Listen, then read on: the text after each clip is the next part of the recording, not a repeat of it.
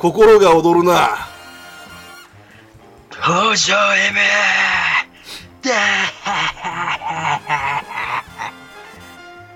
始まりました。イラヌゲンド予防戦。この放送はめんどくさい大人になってしまったニゴイトニナッチがゲームやアニメを中心に興味のあることを様々話しながら果たしてポッドキャストができるのかという検証をするためのヘッポ実験ポッドキャストです。内容にはネタバレを問われ編集ミスを多く含みますのでご注意ください。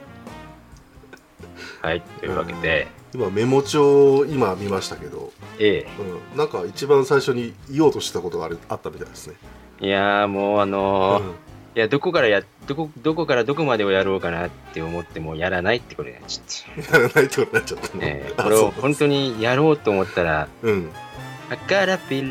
ーってこうピコピコピコピコってかやり出さないといけないんで、ああじゃあ作りますよ すげえすげえ適当なやつ。それっぽいあの絶対著作権に引っかからないやつなんか作っときますよ、まあ、もうちょっと体力があったらやったかもね。うん、僕もちゃんと「やめろ!」っていうあの声を入れます それ以上言うなーって。うわかあの仮面ライダーエグゼイドのあの何かし始めて駆け出すけど絶対間に合わない法則ですから全然 絶対近いだろうっていう距離全然届かない そしてあの終わってしまったらみんな立ち止まってしまうっていう何やねんあいつらって。まあよくわかんないですけど、まあ、そういうあの今回はよくわかんないことをね、うん。えーちょこちょこお話ししていくようなわけなんですけども、ええうん。えーまあオープニングとしてはねあのこんだけ本編の話を がっつりやるのも久しぶりだなっていう感じで。はい。はい、で、えーまああの本編の方はねあ多分めちゃめちゃ濃いものが出ると思うんで、えー最初にちょっとだけ説明しておきますと、えー1ヶ月以上前からこの企画は練られておりまして、えーあの我々あの、まあ、えー収録外の方でお話をしてる最中に、えー大体あの毎週毎週こうあのお話をした時に出てくるのがこの今回扱う人物であるということで、うん。えーじゃあもうあのどっかで話をしましょうかって話をしたしてたんですけども、いやまああの本編的にはね、えーまあ、えー最終回終わった後ぐらいがいいんじゃないですかと、えーはい。言ったらじゃあこの日ですねということで、うん。えーまあまあ終わってから1週間ちょっとぐらい、うん。えーで撮り始めるという、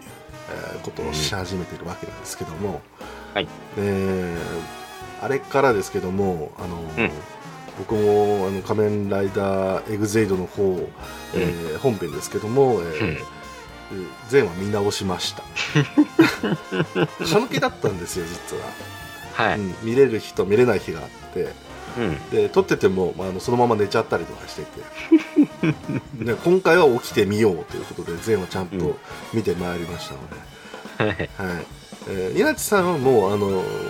ご家族と一緒に見たりとか、えーはいね、他の番外編、えーいろんな映像がありますのでそちらも全部見て、そしてさらにえー亀の恵みを受け取りって までいらっしゃる大先輩でございますので。はい。はい。えーなんか変な 我々の変ななんか笑いが来ると思いますけども、うん。えーあのなんか気持ち悪いとは思いますがあの耐えて聞いていただければと思います。はい。はい。えーいつもの思い出し会です多分。はい。ですということでちょっと皆さんあの今回は えーダンクロトについてお話しますのでよろしくお願いいたします。はい。よろしくお願いします。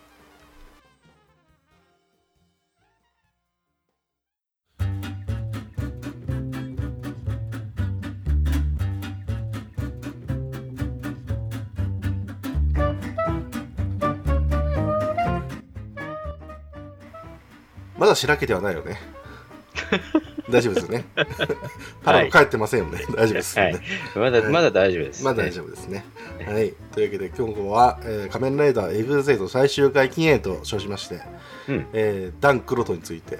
はい。ことなんですけども、まあ、うんまず仮面ライダーエグゼイドというものを知らない方に対してちょっと、えーご説明を、えー、ニヤッチさんの方からしていただきたいと思うんですけど、うん、はい。あのー仮面ライダーエグゼイド、舞台設定としては、そのまま、えー放送が始まった2016年、まあ、末ぐらいなんですかね、えー時間設定的にはね。はいえーそれぐらいから始まって、えー我々が普通に見ていった時間軸ぐのような感じで、えー季節が流れていくような感じになってます。なので、えークリスマスの季節のお話があったりですとか、いろいろ季節的な、あのー撮影の感じも出てたので、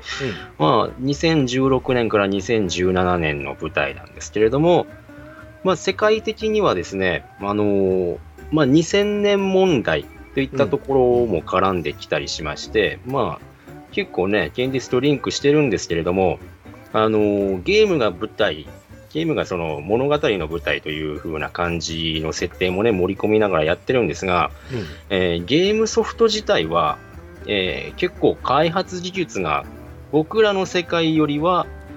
少し劣ってるのかなというような感じで、結構、うんうん。えー最近の昨今の PS4 のゲームみたいなもののようなゲームが発売されているというわけではなくてですね、うん。うん、なんか携帯ゲームでちょっと、ちょっとレトロだなみたいな感じのゲームが、えー販売で盛り上がってるみたいな、えー物語展開でして、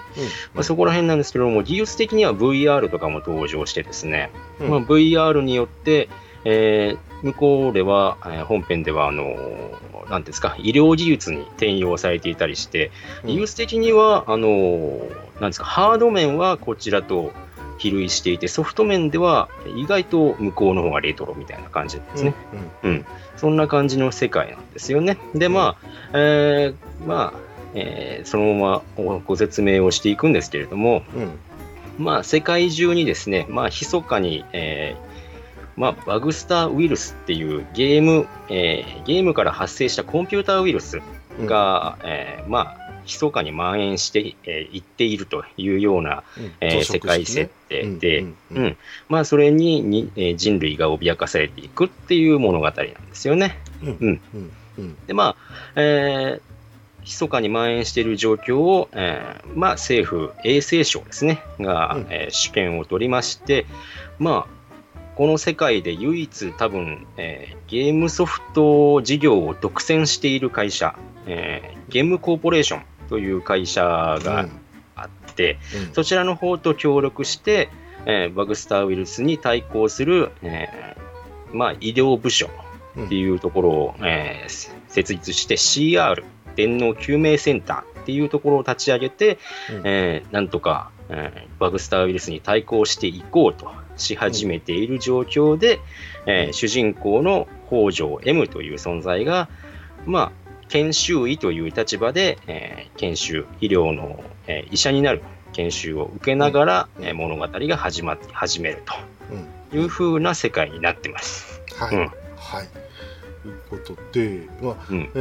ーまあ、架空の世界ではありつつも現実の世界を結構こう意識してるっていうところが色濃く残ってるとは思うんですけども、うん。うん。それの中でね、まあえー、と電脳救命センターの CR っていうものが、うん。えーまあえーゲームコーポレーションっていうねその存在と、えー衛生省、まあ、過せ過小のっていうかまあ、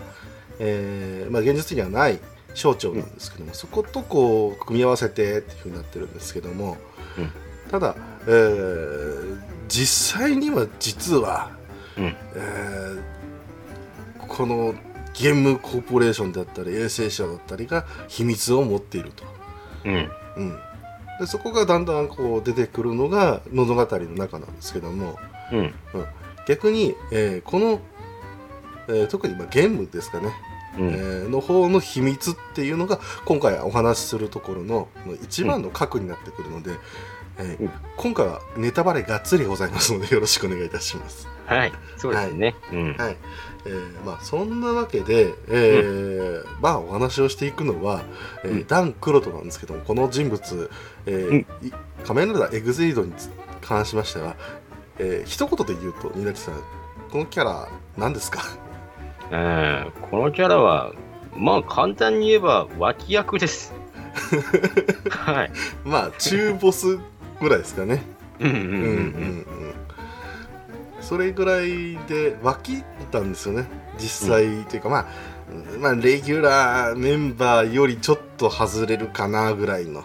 そうです。初登場時は、レギュラーメンバーから外れてた、ちょっとなんか、脇役のサポートキャラクターなイメージがうん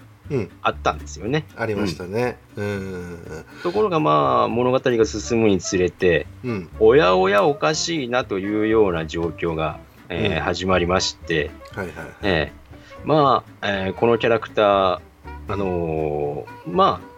あ、俳優、俳優というのかな、えー岩永哲也さんという方が演じられているんですけれども、うんえー岩永哲也さんといってもですね、うん。デスゲームの方じゃなくてですね、えーこれはあの 同じ名前ではああるんですけど、漢字が違うので、はい。はい。岩永哲也さん、あの日本の薬剤師なんですよね。まあ、うん。その傍らファッションモデルもやってるし、うん。うん。で、タレント業もされていますし、うん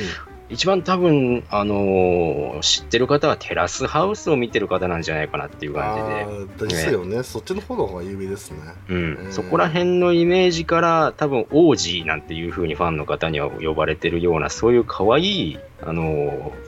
立ち位置のキャラクターの俳優さんだったんですけれども、まあ、今回、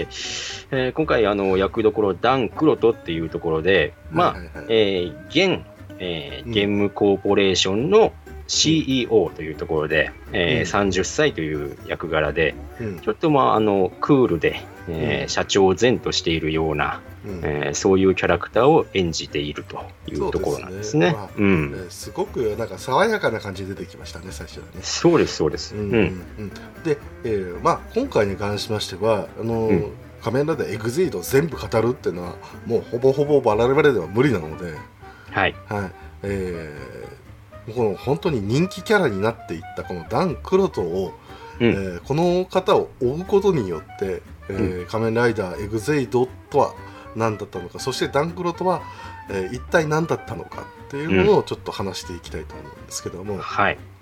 時系列的にちょっとダンクロトのあの、うんことをちょっと教えていただけていいでしょうか？はい。はいあのーじゃあ時系列的に追う前提としまして、うんえーこのダン・クロトというキャラクターはですね、うん実際物語中盤で、えーラスボス的立ち位置で立ちふさがるキャラクターであると。そうですね、でまあ中盤でですね。そうですね。はい。うんで、中盤で立ちふさがって、うんまあ、倒されるキャラクター。で、うん後半で、まあ、まさかのえー出番が来るわけなんですけれども、まあ、そういうところを、えーまあ、考えつつですね、時系列的に追うとですね、うん。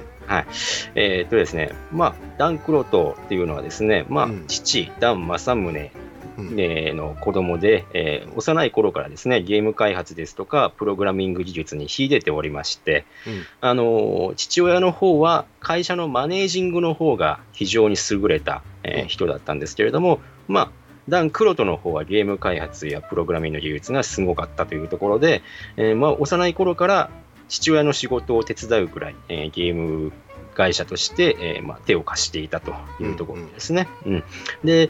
えーまあ、物語が始まる16年前、ちょうど2000年ですね。うん、で2000年問題が発生しているさなかに、えーダン・クロトがですね、えー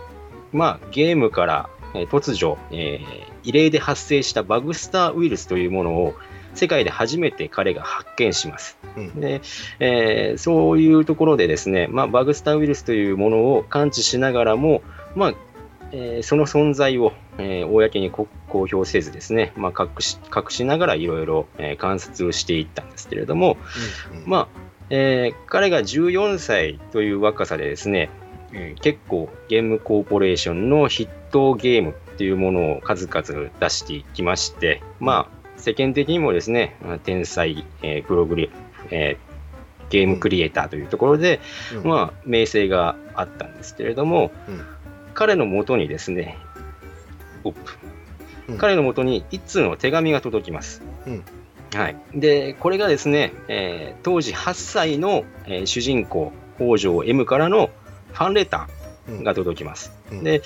まあ、これはですね、まあ、し単純にですね、北条 M という存在が、まあ、ダン・クロトという、えー非常に優れたゲームクリエイターに、うん。えー非常に共感してファンレターを送ったというところ熱で、ね、うん。そうなんですね。で、こういうゲームを作ってもらいたいみたいな感じで、うん。まあ、子供の非常にクリエイティブな発想っていうものがありましたから、非常にまあ豊かな発想で、うん。まあ、そのなファンレターの中身というものがですね、非常にあの、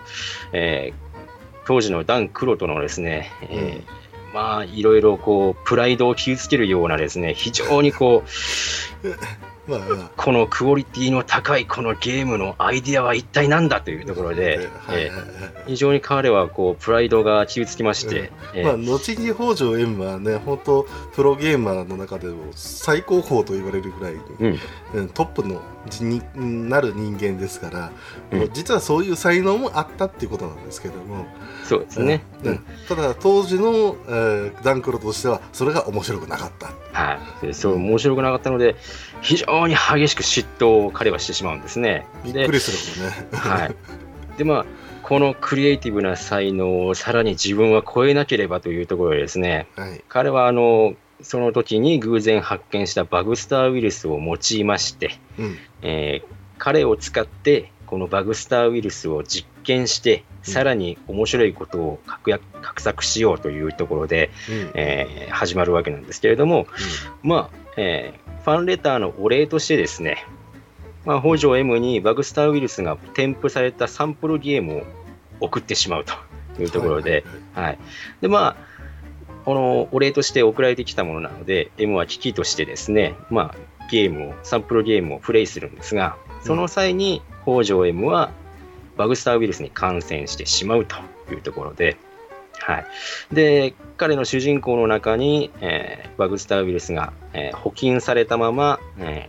ーウイルスが、まあ、培養されて、ゆっくり培養されていくというところで、まあ、そのまま、その10年後まで時間は過ぎていってしまうんですけれども、うん。まあ、10年後に、えー頃合いを見て、えー彼が、まあえーちょうどですね、まあ、事故ったりしてですね、あのー救急医療に、えー手術が必要なっていう風な状態になったものですから、えーまあ、どこから情報を仕入れたか知りませんけれども、えーダンクロとは、えーまあ、当時、あの行為にしていた、まあ、利用できる、えー存在、えー医師にですね、まあ、M の体内で成長したウイルスを、まあ、採取してくれというところで、えーまあ、そういった方で、まあ、手術は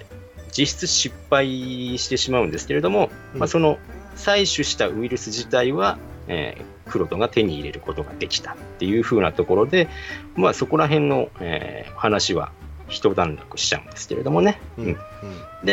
まあ、その手術の1年後うん。ですね、えーまあ、彼が、えーこういうゲームを、えー最終的に作ろうという風な計画が彼の頭の中でカチッとなったんでしょう。このゲームであの、バグスターウイルスを利用した、えーゲームを作ろうというところで、うん。えー計画があの完成しまして、じゃあ、えーじゃあこの第一段階でというところで、うん。えーゼロデイっていうふうにさまざまな、えー人間にバグスターウイルスを感染させる、えーちょっと小規模なパンデミックを起こすっていうふうな事件を発生させます。うん。うん。で、まあ、その時のですね、全責任はですね、まあ、父親になすりつける形にしまして、はい。うんで、まあ、その時の父親が社長だったんですが、まあ、社長は、えー捕まってしまって、えーまあ、牢屋に入れられまして、その代わりに自身が、えー社長の席に、えーまあうん、代わりに交代としてうん。座ったというところで、うん。えーゲームコーポレーションの CEO というところで物語の1話につながってくるうん。というふうになるわけですね。ですね。うん。はい。でまあ、えーまあ、彼が主導でですね、衛生省とタッグを組んで、まあ、表向きは、はい、表向きはもうゲームス、ゲームウイルス、このバグスターウイルスに対抗する医療部署というところで、電脳救命センターを立ち上げるんですが、うん。まあ、えー表向きはそれだとしても、裏向きとしてはですね、まあ、うん。えー電脳救命センターでの戦いのデータというものを、えーデータ収集をして、えー自分の完成させたいゲームを、えーなんていうんですかね、うんテストしながら、えーうん。ゲームの完成をさせるために、うん。えーデータを採取して、それを、えーゲームに組み込んでいこうっていう風な、計画を練っていたわけで、うん。うん。はい。その一方でですね、まあ、いろいろこう、いろんな、えーキャラクター、いろんあの、ライバルライダーみたいなキャラクターが出てくるんですけれども、うん。そういった者たちとも、えーこう交流をしまして、まあ CR 以外でも、えーいろんな者たちからゲームのデータというものを採取し始めます。うん。うん。これがまあ、えー鏡ヒーローですとか、まあ、これは CR にそのまま配属される人間になりますけれども、うんうん。あと、あのーまあ、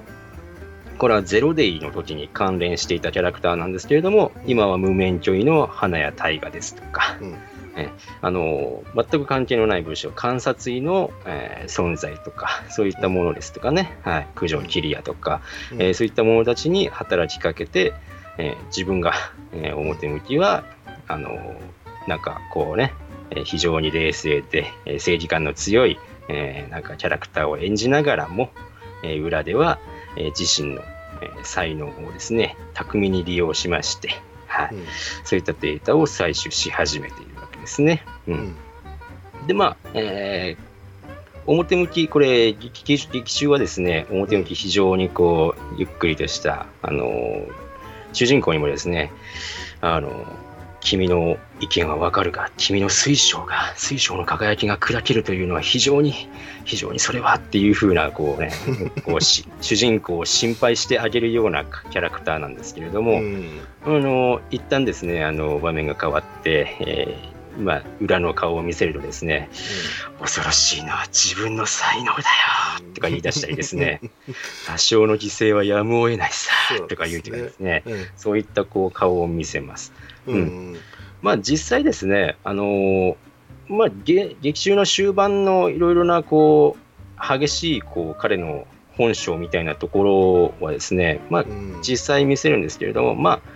えー人間として生きている以上、社長として、えー立場がある以上ですね、あの結構自分を抑えているっていうような、えーまあ、キャラクター像なのかなっていうようなところがですね、えー描かれていくんですけれども、うん。あのーまあ、話進んでいくとですね、あのーゲームが次第に自分が作りたいこの仮面ライダークロニクルっていうゲーム、最終的にそれを作ろうとしてるんですけれども、うん。うん、それが完成し始めてですね、近いっていう計画が順調に進んでいくとですね、自分のことを、えーゲームマスターですとか、えー神とかですね、自分のことを自称しましし始めまして、はい。まあもともとあった考えだとは思うんですけどね。そうなんですよね。ううん。んでですね、まあ、あのやっぱりその仮面ライダークロニクルっていうものにはですね、うんガシャットっていう、あの、はい。まあ、変身アイテムのような、えーそういうアイテム、ゲーまあムデータのソフトですね。まあ、うん。わかりやすく言えばあのカセットです、そうですね、うん。うん。スーパーファミコンのカセットっていう風な感じだと思うんですけれども、はい。フーフーってやるやつだと思うんですけど、はい。えーそういったものを、えーまあ、自身が制作、計画の一端で制作しているのはいいんですけれども、自分以外がですね、そういったものをガシャッと生み出したりするとですね、非常にそれがこう、良くないっていう風にですね、あの、感触を起こしたりですね、まあそりゃそうなんですね、はい。えー許せないっていう風な感じでね、言ったりするんです。改心するとかね破壊するとかなんかいろいろ言ってますからね。そうなんですね。ううんん。ただですね、あのーそういったこう、なんか、非常にこう、悪役、小悪党みたいな顔を見せながらもですね、うん一方ではですね、あのゲームクリエイターとしての才能と熱意っていうのは、まあ、本物でして、うんまあ、制作の過程の是非はともかく、うんあのすべては面白いゲームを作って、全世界のみんなに楽しく遊んでほしいっていうような一年の行動なんですよね。まあ、それで自分が認められたいですけどね。はい。うんうんそうなんですけどね。う。うんんで、まあ、仮面ライダークロニクルっていうものが、えー作っているんだというところで、じゃあこの仮面ライダークロニクルっていうのは何なんだっていうふうに問われたときに、まあ、えー現実の世界でですね、まあ、怪物ですとか、そういったものが暴れている中で、まあ、一般の人物、一般の人が、この仮面ライダークロニクルのガシャット、うん。ゲームソフトを使って、まあ、ライドプレイヤーっていうプレイヤーキャラクターに変身しまして、うん。まあ、怪物たちと戦っていくっていうリアル、えーサバイバルゲームみたいな感じなんですけれども、うんうん。まあ、そういったものを作って、もうその、えーまあ、恵まれないと言いますか、日々をこう楽しく過ごせてない人たちに、もう、なんていうんですかね、非常にこう豊かな暮らしを与えようと。まあ、娯楽であったり、まあ、生きがいであったりね、はい。うん。まあ、命のゲームでね。っていう、うん。そういうことですよね。そうですね。うん。うん。そういったスリリングなゲームを、えーうん。常時、えー人々に味わってもらおうみたいなですね、そういった、えーそういうゲームを提供するんだっていう風な計画を吐露します。うんで、そんなのを許せるかっていうところで、あの登場人物各位とですね、まあ、激しく対立し始めるんですけれども、うん。まあ、えー物語中盤近くでですね、ううん。ん、そこら辺で、えー一人の、えーキャラクター、九条キリアというキャラクターをですね、うん。えーまあ、ある程度彼の、えーそのバックボーンに、えーうん。なっている、えー過去の事件や過去の、えー行いというものをですね、うんその九条キリアが調べ上げまして、うんあまりにこう、なんていうんですか、情情報を、えーまあ知りすぎたんですね。りすぎたっていうんですかね。うんうんそういったところで、えーまあ、彼を抹殺しにかかるわけですね。うんうん。で、本当に彼のことを殺してしまいます。うん。であのーまうんうんうんまあ、九条キリアはゲームオーバーになってしまうというね。そうですよですよね。うん。だから、まあ、仮面、そう、うん。仮面ライダーっていうのは、えーまあ、胸に今回、えーライフゲージというものがありまして、うん。これがゼロになっちゃうとですね、えー実際に本当にゲームオーバーという形で死んじゃうという風な設定がありますので、消滅しちゃうっていう感じですかね。そうですね、うん。うん。消滅っていう言葉が正しいと思います。うん、この仮面ライダーエグゼイド、難しいところは死亡と消滅って違うので、そうなんですよね。またそこら辺が難しいんですけれども、うんうんうん。まあそこら辺でですね、えーまあライダーが、えーライダーを、別のライダーを、えーまあ消滅させてしまうという、久しぶりにこうなんか、うん。えーハードな展開が、うん。展開されていくことになります。うん。うん。でまあ、そこら辺で、えーまあもう、自身の行動をですね、あのー裏から、えー根回しをしたりとか、そういうことをせずにですね、うん。表立って、えーもう自分の、えー計画をですね、えー進めていこうというところで、まあ、ちょっとした中ボス的立ち位置で、えーうん。主人公たちに本格的に、えー立ちはだかるという形になっていくんですけれども、うん。まあ、えー言うてもですね、えー中ボです中ボスですので、はい。えーまあ、お分かりだと思いますけれども、まあ、主人公の、えーパワーアップフォームの布石というところで、うんはい。まあ、これはですね、まあ、亡くなっえー消滅してしまった九条キリアがですね、まあ、ちょっとデータを残してまして、そこからこういろいろな人たちの協力があってですね、まあ、最後は、えー主人公の北条 M が、えー自自ら、えーまあ、ガジャットを作り出すというところで、えーまあ、なんていうんですかね、中盤の最終フォームといいますか、はい。え本当の、えー最終フォームの一歩手前みたいなところが出てきまして、うん。えーそれにボコボコにされて、はい。はい。で、まあ、いろいろやられまくってですね、はい。まあ、結局、最終的には、ええ。もう彼の変身能力自体も、えーなくなってしまうんですね。うんうん。で、まあ、主人公の M はですね、あのーあなたのクリエイターとしての情熱は本物だから、あのーもうあの、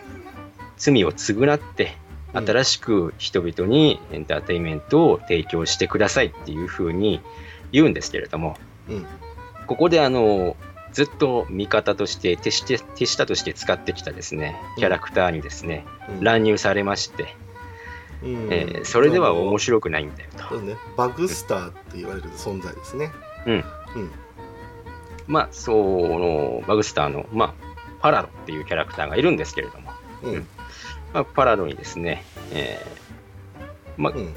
実質的にですね、うん。さえ消滅させて、消滅させられてしまうというふうなところで、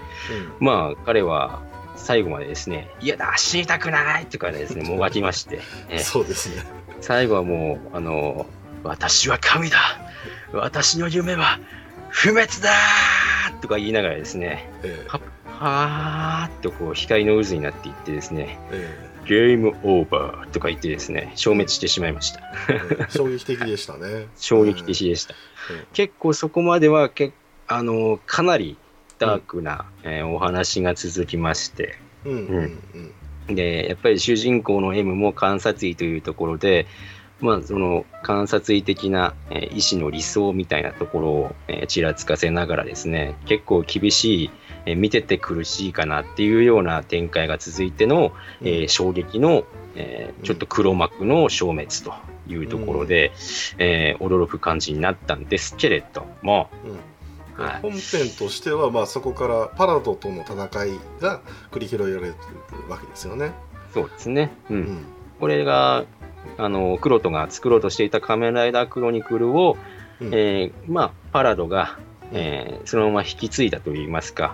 まあ、利用していったとですね。利用していってですね、パラドの都合のいいような形で仮面ライダークロニクルが回収されていくっていう風な形になっていきまして、うん。まあ、そういう戦いに、えー M たちも、えー戦っていくという風な感じになるんですけれども、まあ、えーこのパラドがですね、まあ、あんまり説明もしてませんけれども、実は、えー主人公の M に、えー昔、えーバグスターウイルスを感染させていった折に、うん。えーまあ、体内でえー成長したウイルスがですね、まあ、それを、えー手術で、えー採取したっていうところのおいだった、えー話だったと思うんですけれども、うん。えーそのウイルスが実際はパラドだったっていう風なお話が出てきます。うん。うん。で、そう。で、それでですね、まあ、うん彼と、えー M とパラドがですね、非常に、えーつながりが強いというところで、うん。まあ、バグスターウイルスとしての力もありまして、えーバグスターとしての力もあって、パラドがですね、まあ、M を操る、操ってしまうっていうような展開になってしまいます。うんうん。うんこれはまずいというところでですね、えーいろいろですね、どうしようかどうしようかっていう時にですね、まあ、サブキャラクター、ヒロイン的ポジションでですね、ポッピーピッパポっていうキャラクターがいるんですけれども、うんまあ、彼女はですね、実際あの、途中、えー記憶、えーいろんな記憶をですね、えー取り戻していきまして、まあ、うん。彼女自体はですね、まあ、バグスターなんですけれども、うん。彼はで、彼女はですね、あの、ダン・クロトの母親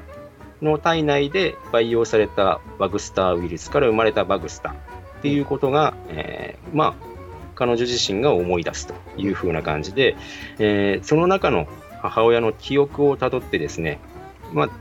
ダン・クロトが、まあ、バグスターウイルスを抑制する方法みたいなところを、えー作っていたっていうところもあって、そのその技術を転用すれば、えー M を助けてあげることができるんじゃないかっていうところもあって、うん。まあえーゲーム世界にですね、そのヒントを、えー探しに行くんですけれども、うん。えーその中で出会ったのがですね、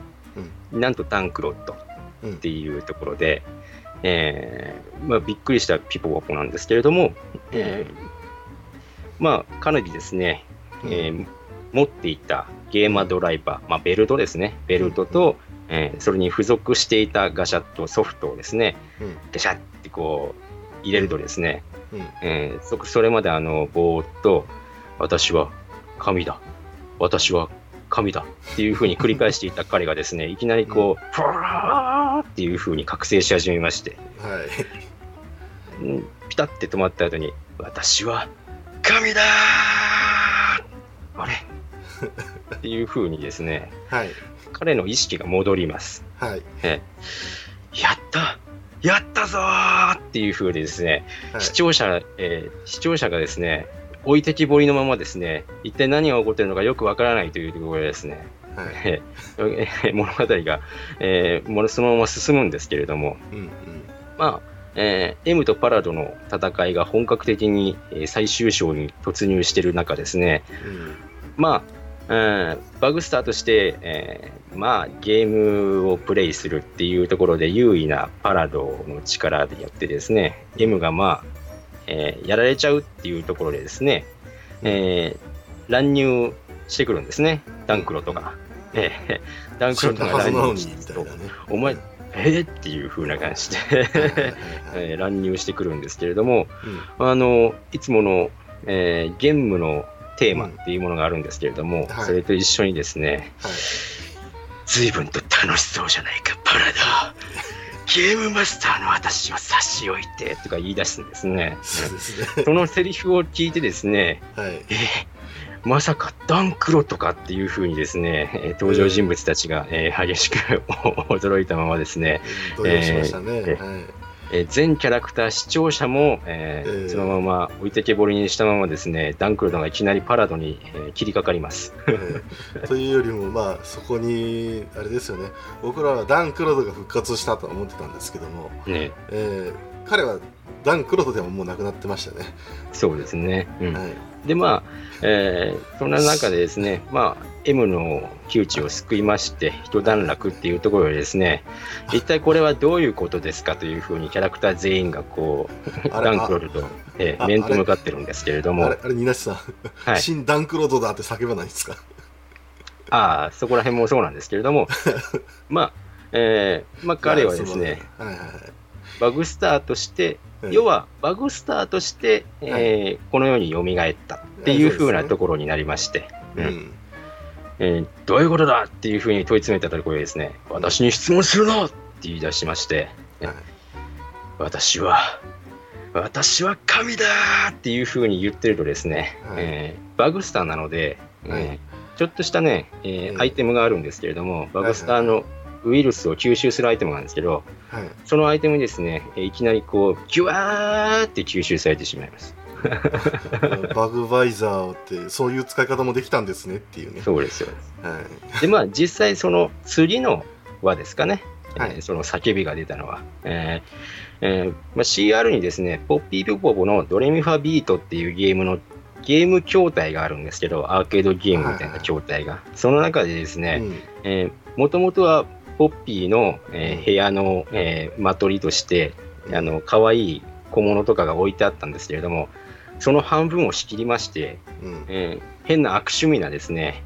えー、クロトですとかね、9610とかですね、そうい。う数字を飾ったりですとかね、い全体的に青いこう装飾を施しまして、はい。えーはあの筐体の中が半分の部屋になっていくっていう風な模様替えをしてるんですけれども、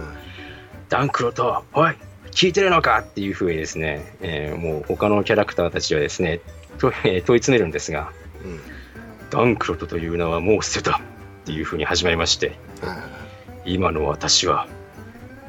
新ダンクロトだっていうふうにですね、名乗るわけですね。パッパパーみたいなね。パッパパーみたいな、はい。なんのこっちゃねんっていうふうな感じなんですけれども、はい。そんなコミカルなキャラクターがですね、ねいきなり、えー話の中にこう混ざってき始めまして、はい。あれこれってなんかシリアスなお話じゃなかったのっていうものを差し置いてですね、ねその空間だけがこう非常にコミカルになっていくっていう風なミラクル C を発動させまして、はいでまあ、えー変身できないように、えーあのー物語途中死ん消滅する前はですねなっちゃってたのになんで変身できるのっていうのはまあもともと人間の遺伝子を持っていたのでで、まバグスターとして生まれ変わったついでに、うん。えー人間の遺伝子とバグスターの遺伝子をそのまま持ったことによってうん。再びあの変身できるようになったよっていう風なえー 説明もしながらですね。で、彼自身がこうパラドと、えー何度も戦闘をするようになりまして、うん。まあ、パラドの邪魔をしつつですね、えーまあ、戦ってるんですけれども、まあ、うん。パラド自体はですね、非常にあの強いパワーアップを果たしているので、はい。あっという間にあの倒されてしまうんですよ。ええ。え、で、パコーンってやられてしまいまして、えーゲームがですね、ゲームオーバーって言って、え膝をついてですね、がっくりと言って、こう、パーって消滅しちゃうんですね。うん。あれ？って思って、あのー登場人物たちも、死んだっていうふうに叫んだんですが、うん。パラドが、あっけなかったなっていうふうに言ってる後ろでですね、えー笑い声が立ち上がりまして、はははははっていう笑い声とともにですね、足元からですね、え紫色のコンティニューと書かれた土管がニョキニョキニョキって出てきまして、えはいはいはい。その中からこうダンクロとが腕を組みながら、うんてってれれってってーという効果音で、ニョキニョキっと生まれてきます。はい。腕組みながらね、そうなえんです。ー、ニョキニョキって出てくるんですよね。登場人物たちは復活したっていう風でですね、もうなんかコントみたいなやりとりなんですけれども、えーいやもうコントでしたあれは。そう、はい。どういうことだっていう風に言われた時にですね、えまあ、えー彼の変身にそ、その際に、えー新しく彼の変身に使っていたガシャットソフトっていうのはですね、す、べ、てのガシャットの、えーまあ、プロット版っていう風なところで、えー特別な試作品で、コンティニュー機能がついていると。ーうん。もともとあの、コンティニュー機能がなかったガシャットなんです。けれども、それだけコンティニュー機能があったってことで、え残機99、えーの仕様で、えーはい一つ減って、残りのライフは98だっていうふうに自慢するんですけれども、はいえーえーそんな、えーコンティニューした、えーまあ、クロルにですね、パラドは、しらけるぜ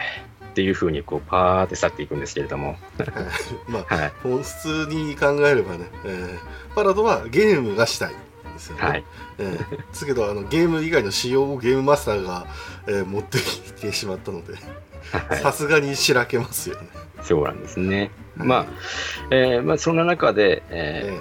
ーまあ、人間の命繰り返すことができないのに、ー彼だけコンティニューできるっていうところで、まあ、主人公たちもなんか不審な、えーあんまり信用できないみたいな不穏な感情を抱くんですけれども、うん。まあ、えーいろいろありまして、えーまあ、なんだかんだあって、えー彼と、まあ、一通り、えーこの事件を解決するまでは協力していきましょうっていうところで、そうですね。はい。そういう風になっていきます。ううん。んでまあ、えーこのコンティニューという機能がですね、非常にあの、そこからですね、多彩になっていきまして、もうそれがあの、各話の見せ場みたいな感じになっていくんですけれども、うんそうですね。とにかくややられた後のコンティニューの仕方が多彩でして、うん。変身したまま、あの、ニョキってこう、土管が飛び出して、そのままそこからこう、大砲のように飛び出してですね、うん。えーパラドに切りかかったりですね、うん。あとはですね、あの普通にやられちゃった後に、あの生身の状態で、いきなりこう、スーパーマンジャンプをしまして、ふーとか言ってですね、スタッってこう降りてくるっていうでですね、えーそれはあの、どこにその、やっぱり、ヒゲの親父を真似しているのかっていう風な、えー 規制を発しながらですね、復活したりですね、えうんーはたまた地面からではなく、えー上空から飛び出して、飛び出してきたりですね、はいはいはい。えーあの、いろんなコンティニューの仕方をするんですけれども、まあ、まあ、いろいろですね、パラドの戦いを決着をつけようって言った時にですね、うん。えー実は、えーこの物語の黒幕はパラドじゃなかったんですっていうような展開になりまして、はいはいはい。実はあのこの物語この物語のすべてのラスボスは実はえ元社長のダン・マサムネですっていうような展開になりまして、はいーまあクロードの父親ですね。そうですね。うん。まあ、その彼がですね、仮面ライダーに変身してしまいまして、まあ、なんかチートみたいな能力を、えー使ってですね、チートでしたね、本当にね。そうですね。う。うんまあ、ポーズっていう、まあ、時間を停止する能力っていう風なね、うんえー力を持っていまして、まあとんでもなかったんですけれども、はい。まあ、今度は彼と戦うことになっていくという風な状態なんですけれども、うん。まあ、あの彼自身は、まあ、父親に対しては愛情というものは抱いてなくて、もともとその自分をですね、商品として、えー扱っているっていうのは、まあ、子供ながらにして分かっていたっていうところもあってですね、そんなに信父親に対して信頼はしてないんですけれども、あのまあ、あの父親との戦いの中でですね、パパっていうふうにですね、あの思わず叫んでしまったりですね、なんか変な、変なコミカルな親子のやり合いがあったりですね、いろいろはもう。まあ真面目なシーンですけどね、はい、真面目なシーンでなんかすごくコミカルなやり取りになってしまうんですけれども、まあ、あのアドリブで入れちゃったんでしょうがないですね。はいでもそのポーズうん。時間を止める能力が敵に回ってしまったってことで、えーまあそのもともと自自分が、えーゲームマスターとして仮面ライダークロニクルというものを運営する計画だったのに、えーまあ、それをパラドに奪われそれをさらに政宗に奪われてしまって、うん。えー自分がゲームマスターのなのにえー面白くないっていうことでですね、えー彼に対抗するために、えーいろいろですね、えーガシャットを開発していくことになります。うんうんでその際に、私の才能をなめるなよ、丹正宗っていう風な感じでですね、えーまあ、いろいろ、えー頑張っていきまして、であのーついにですね、えーまあ、無敵能力を備えた、えーガシャットを制作することに至るんですね。うん。その時にですね、やっぱり彼の決まりの、えーお決まりの決め台詞がありまして、恐ろしい、私の才能がっていう風な感じでですね、うん。私の才能に不可能はないとか言いで言いながらですねあの、新しいガシャットを手に抱えたりしてですね、うん。もうあのシリウスな展開の中で唯一そこがあの笑いのオアシスみたいな感じでですね。展開していくんですけれども、はいはいはい。まああのそれを、えーまあ、主人公の M が使うことによって、えーまあ、政宗に対抗していくっていう想定のもとで作ったので、えーそのガシャットを主人公に託すというところで、まあ、えーそれでもし,、えーしっちゃがめっちゃがあるんですけれども、うん。あのーまあ、この無敵の能力を発動させることによって、うん。えー時間停止の中でも、えーそのキャラクターがそのまま動けるよっていう風な能力を持った、えーガシャットを使って主人公が、まあ、最終フォームっていう無敵ゲーマーっていう存在になるんですね。うん。まあ、えー当然あの今度は政宗が劣勢になりますから、えーボコボコにされるんですけれども、うん。あのー今度はですね、まあ、彼の父親っていうところもありまして、まあ、そうだよなっていうところで、非常にあの、この無敵ゲーマーという予想外の、えーうん。バチートのようなバグのようなですね、存在を、えーうん。非常にこう面白くなくてですね、私が世界のルールなのだとか言いながらですね、うん。うんえー今度はリセットっていう風能力を発動させまして、この無敵のガシャットがなかったところまで、えーなんていうんですかね、世界の設定をリセットするっていう風な形を取るんですけれども、はい。うん。あのーどんどんリセットされるから、えーなんか無敵を無敵ガシャットを新しく作ってもリセットされたら意味がないっていうところなんですけれども、まあなくなっちゃうんですよね。そうなんです。なくなっちゃうんで、どうしようかっていう風に、えー主人公たち悩んでるんですけれども、うん。うん、いるじゃないか。神の才能を持った男がここにとか言いながらですね、はい。えー彼自身は、えーまあ、無敵ゲーマーのバージョンアップを図ろうというところで、えーいろいろこう作るんですね。で、うん。リセットされたことによって、うえーん。いろいろ、えー無駄に消費していたですね、えー残機がですね、ほぼ回復しまして、えーそれその状態で、えーやってるんですけれども、えーこれはあの仮面ライダー史上初と言ってもいいんですけれども、うん。えーまさにあのゲーム開発中にですね、うん。過労死をするんですね。はい。はい、仮面ライダーが過労死をするっていう、だからまあ戦闘以外で死なない仮面ライダーですよね。はい、そんな状態で、あの、ブワーってか開発してたんですが、いいきなり、うっとか言って、こう、ガクってうなだれて、ゲームオーバーという 音とともにですね、シューってこう消滅しちゃいまして、はい。えー、えーっていうかみんなが驚いてる中で、ふんふんふんとかいつものこう土管が上がってきて、はい。ヒュッ、ストッってこう着地しまして、はい。え私のことは気にするな。とか言ってですね、えー、ということで計12回でしたっけね。そうですね。え。計12回過労死をしながらですね、え無敵ガシャットにセーブ機能を搭載するよっていうことをせ成功しまして、ははい、セーブをしちゃえばあのリセットをしても意味ないよっていうことでですね、うん。はい、そんな方向で、えー回収していってですね、まあ、ださ政宗を、えーおすまあ、なんていうんですかね、えー追い詰めていくことができるというところですね。うん。でまあ、本当にもう、この政宗との戦いもしっちゃかめっちゃがあったんですけれども、まあ、い。よいよ佳境というところで。そうですね、いよいよ佳境っていうところで、まあ、えー最終戦でですね、まあ、いろいろこう、戦ってる中で、まあ、うんやられちゃって、まあ、一瞬消え、消滅しちゃうんですけれども、あいつものコンティニューかっていうふうに思ってるとですね、あの、ずっと彼が出番ないんですよね。出てこないんですよね。あれおかしいなっていうところで、これ最終戦ですね。はい、最終戦なんですけれども、あれおかしいな、出てこないなっていうところで見てたらですね、えーまあ、主人公たちが、えー最後にですね、えーうんまあ、これ、かっこいい、えー変身シーンが入りまして、あれ、はい。決着つくのかなって言ったところでですね、ええー戦闘の最中ですね、えー、来い神っていう風にですね、えーキリアが叫んだ瞬間にですね、後ろから土管が出現しまして、えーライダーキックでこう、ゲームが飛び出してくるんですね。えはい。は いそのその時にですね、彼が、は ぁ時間差コンティニューだっていう風にですね、得意げにこう、語ったりするんですけれどもね。え、そんなコンティニューがまだあったのっていう風なですね、驚きをですね、視聴者に残せつ残しつつですね、はい。まあ、ラスボスダンカサムネを、えーうん倒すことに成功するというところですね。うん。で、まあ、えーその最中ですね、まあ、うんあの、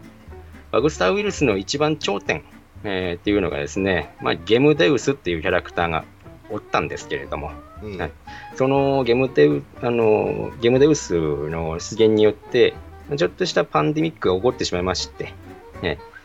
そのウイルスは、まあ、ちょっと強力なもんですから、えーあっという間に全人類が感染してしまって、えーこのままではみんな消滅しちゃうっていう時にですね、うん。えーキリアの起点でですね、うん。あの我々バグスターの体を使って、まあ、料理心、あのなんですかね、えー検視体のデータを取るというか、そういうようなえー考えからですね、まあゲムデウスのウイルスの抗体を作ろうっていう風なところでですね、うん。なるんですけれども、えーまあ、ダンダンクロトと、えーうん。九条キリアの体を使ってですね、まあ、ゲムデウスのウイルスを、えー抑制する抗体を作り出そうとしているさなかですね、まあ、ダン・マサムネの体の中でゲムデウスの抗体が生まれるというところで、えーそれにもですね、彼はあの非常に調子に乗りまして、えーうん。ついにゲムデウスウイルスを克服したぞ、フォーっていう風なですね、うん。変な規制を発しながらですね、はいって言ってましたけど。そうなんですよね。はい。で、あのーまあ、うん。えーついにか抗体がか、えー作り出せたというところで、これを利用したガシャットを作ればゲームデウスに対抗できるよってことで、えーうん。ダンクロトがプログラミングをこうガチャガチャガチャガチャってやってるんですけれども、はい。で、ついに完成したっていうところで、うん。えー完成したぞ。本当に私の私の才能は神だっていう風に言いながらですね、うん。キリアにこうまた、えーバグバイザーでビューって吸収されたりですね。もうなんかもう利用されて利用されてもう吸収されてはいご苦労さんみたいな感じ形のね、えーストーリーもあったりですとか。はい。本当にあの彼自身はですねそのシリアスな展開の中にですね必ずあの笑いというものを、えー生み出していてですね非常にその、ううん。ん、後半やっぱり物語が盛り上がっていったっていうところにやっぱり彼の活躍っていうものがやっぱり大きなウェイトを占めているっていうところが、うん、そんな感じがするんですよね。うんうんでまあ本編的にはそこで終わりです言うて、うんはい。うんで本編的には、えー最終的に彼のライフは残り2で終わります。はい97機使い切るという風な感じになります。うん。うんでまあ、えー劇場版とかいろいろ続いていくんですけれども、劇場版はまあその後の話でっていうところで、うんあの1個ライフを削って残り1ライフっていうところでね、えーまあ、あのどうなっていくかっていうところはわからないんですけれども、はい。まあ、それで本編は無事終わりました。で、劇場版が、えー後日談で本当のトゥルーエンディングですっていう風な形で、えーああ、よかったよかったっていう風に思った視聴者の画面の中にですね、えーババンとこう映像が流れ出しまして、はい。うん。えー V シネマっていう風なところで、これは大体あるんですよね。そうなんですね。ライダー的のまあ次の作品の流れっていうのがね。そうなんですね。うん。うん。いつも、まあ、えーワンシーズン終わった仮面ライダーの、えー翌、翌春、春ですね。春に、まあ、V シネマが、えー登場しますよっていうところなんですけれども、うん。今までは、まあ、サブキャラクターの、えーちょっとまあ、掘り下げると言いますか、うん。ちょっとしたあのサブストーリーみたいな感じでやってたんですけれども、うん。えーどうやらこれがアナザーエンディングっていうことで、うん。はい、本編とは違うエンディングうん。を本格的にやるよっていうところで、うん。えー、もともと、えー V シネマって2本が通例だったんですが、うん。今回3本。用意して、うんえーそのアナザーエンディングというものを、えうん。3部作でやるっていう風な発す表がごいですよ出ねてしまいました。ううん。んしかもまあパート1としてはブレイブ、まあ、スナイプで、えうん。2番目がパラドックス・ウィズ・ホッピー、うん。えーで3番目がゲム VS レイザーということうん。ででさっきも出ましたけど九条キリア VS ダン・クロトといううん、のが最後にあるという、そうですね。3回絶対見に行かなきゃいけないやつやんっていうね、え まあ、えー V シネマなので、まあ、はい。い、わゆるあの一般公開上映っていうものは確かに、えーうん。イベントとかではあるんですけれども、ーはいはい。まあ多分公開上映あのイベントで1回ぐらい1箇所っていうところだとは思うので、はいまああのねまあ、あの普通に DVD かブルーレイ買ってねっていうところになっちゃうんかんないですすよ。うん。わかんないですよ。もう本当亀の恵みを受け取りたい愚民がいっぱいいますから。どうやってもこれはひ、みんな行きたいって思うんじゃないですか。毎年の V シネマってそんなに競争力高くないんですよ。あの、えー限定版のおもちゃがついてるものは、まあ、うん確かにそこそこ人気もあるんですけれども、そんなにいきなり予約が埋まっちゃうっていうようなことはないんですけれども、今回あの DVD ボックスか、はい。えーブルーレイボックス、うん。えーどちらかを買うとですね、うん。えーまあ、その3部作で登場するであろうダン・クロトが使う新しいガシャットがおもちゃでついてくるよっていうところもあってですね、はい。今回はその競争が激化するのではないかという不安がですね、そうねですね。非常に強いんですけれども、はいはいはい、うん。うんまなるほどね。あ、あ、そうだ、あの、言い忘れてましたけど、えーまあ、物語、えー小、まあ、最初の方は、ダン・クロトというふうに名乗って、でうん。復活した後は、新ダン・クロト、はいえー新しいダン・クロトだっていうふうに名乗ってですね、えーゲームデウスの抗体のワクチンを生み出した際にですね、うん。えーあの、新ダン・クロトという名はもう捨てたっていうふうなくだりが始まりまして、あのーまあ、空城キリア以外はですね、同じ光景を見てるんですね。あ、はい。また始まったっていう風な顔をしだしまして、今の私は、ダン・クロト神だっていう風に言うんですね。いわゆるダン・クロト神って書いて、そうですね。ダン・クロト神って言って、そのままあの画面の上から、バーっていう風にですね、なんかちょっと和風な音楽が流れまして、神っていう垂れ幕が下がってですね、すごかったですよね。だから えダンクロトだっていうふうに言った時はゲーム内だったんでそれが今用意されてるのはなんとなくわかるんですけどもダンクロトシンだって言った瞬間はゲームの中から言ってるはずなのにゲーム外でダンクロトシンっていう垂れ幕がバッと出てきましたかーそうなんですよ。らあいつあの仕掛仕込んでたんですよね仕込んでたんですね、間違いなくね。だから天才もこういう努力をたゆまぬことが大事なんだなっていうのすごくわかりましたね。ねはまあ、その、いうん。言うてもですね、えーこのエグゼイトっていう物語はですね、すべての元凶は彼にあってですね、そうですね。言うてあのー物語、彼のおかげでいろい。ろトゥルーエンディングにたどり着けたっていう風うなん。形にはなるんですけれども、もともと彼のせいっていう、えまあね、うん。え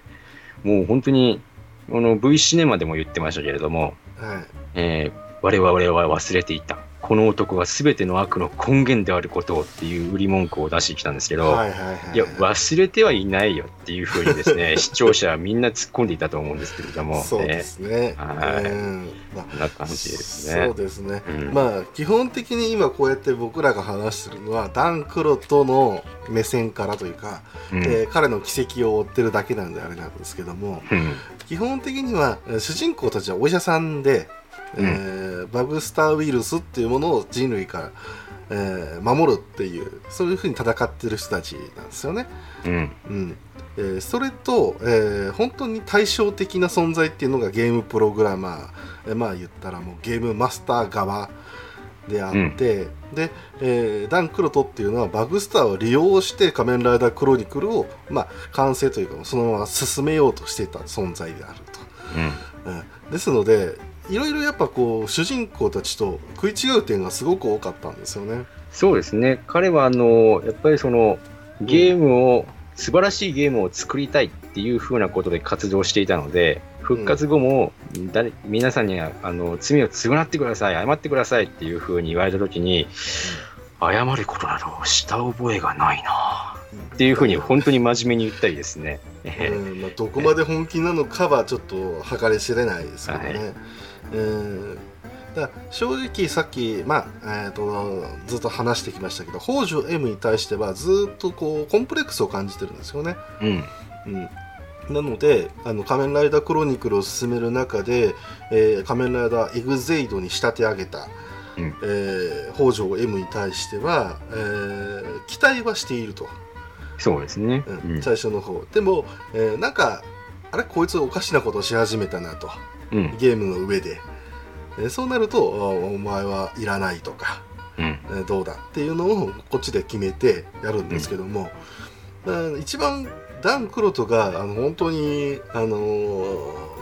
まあこれ一貫してると言ってもいいんですけども、うん。えー欠点がやっぱ一つあってうん。自分の才能を過失しているという過信しているという、うん。ただそこに一点に尽きるんですようん。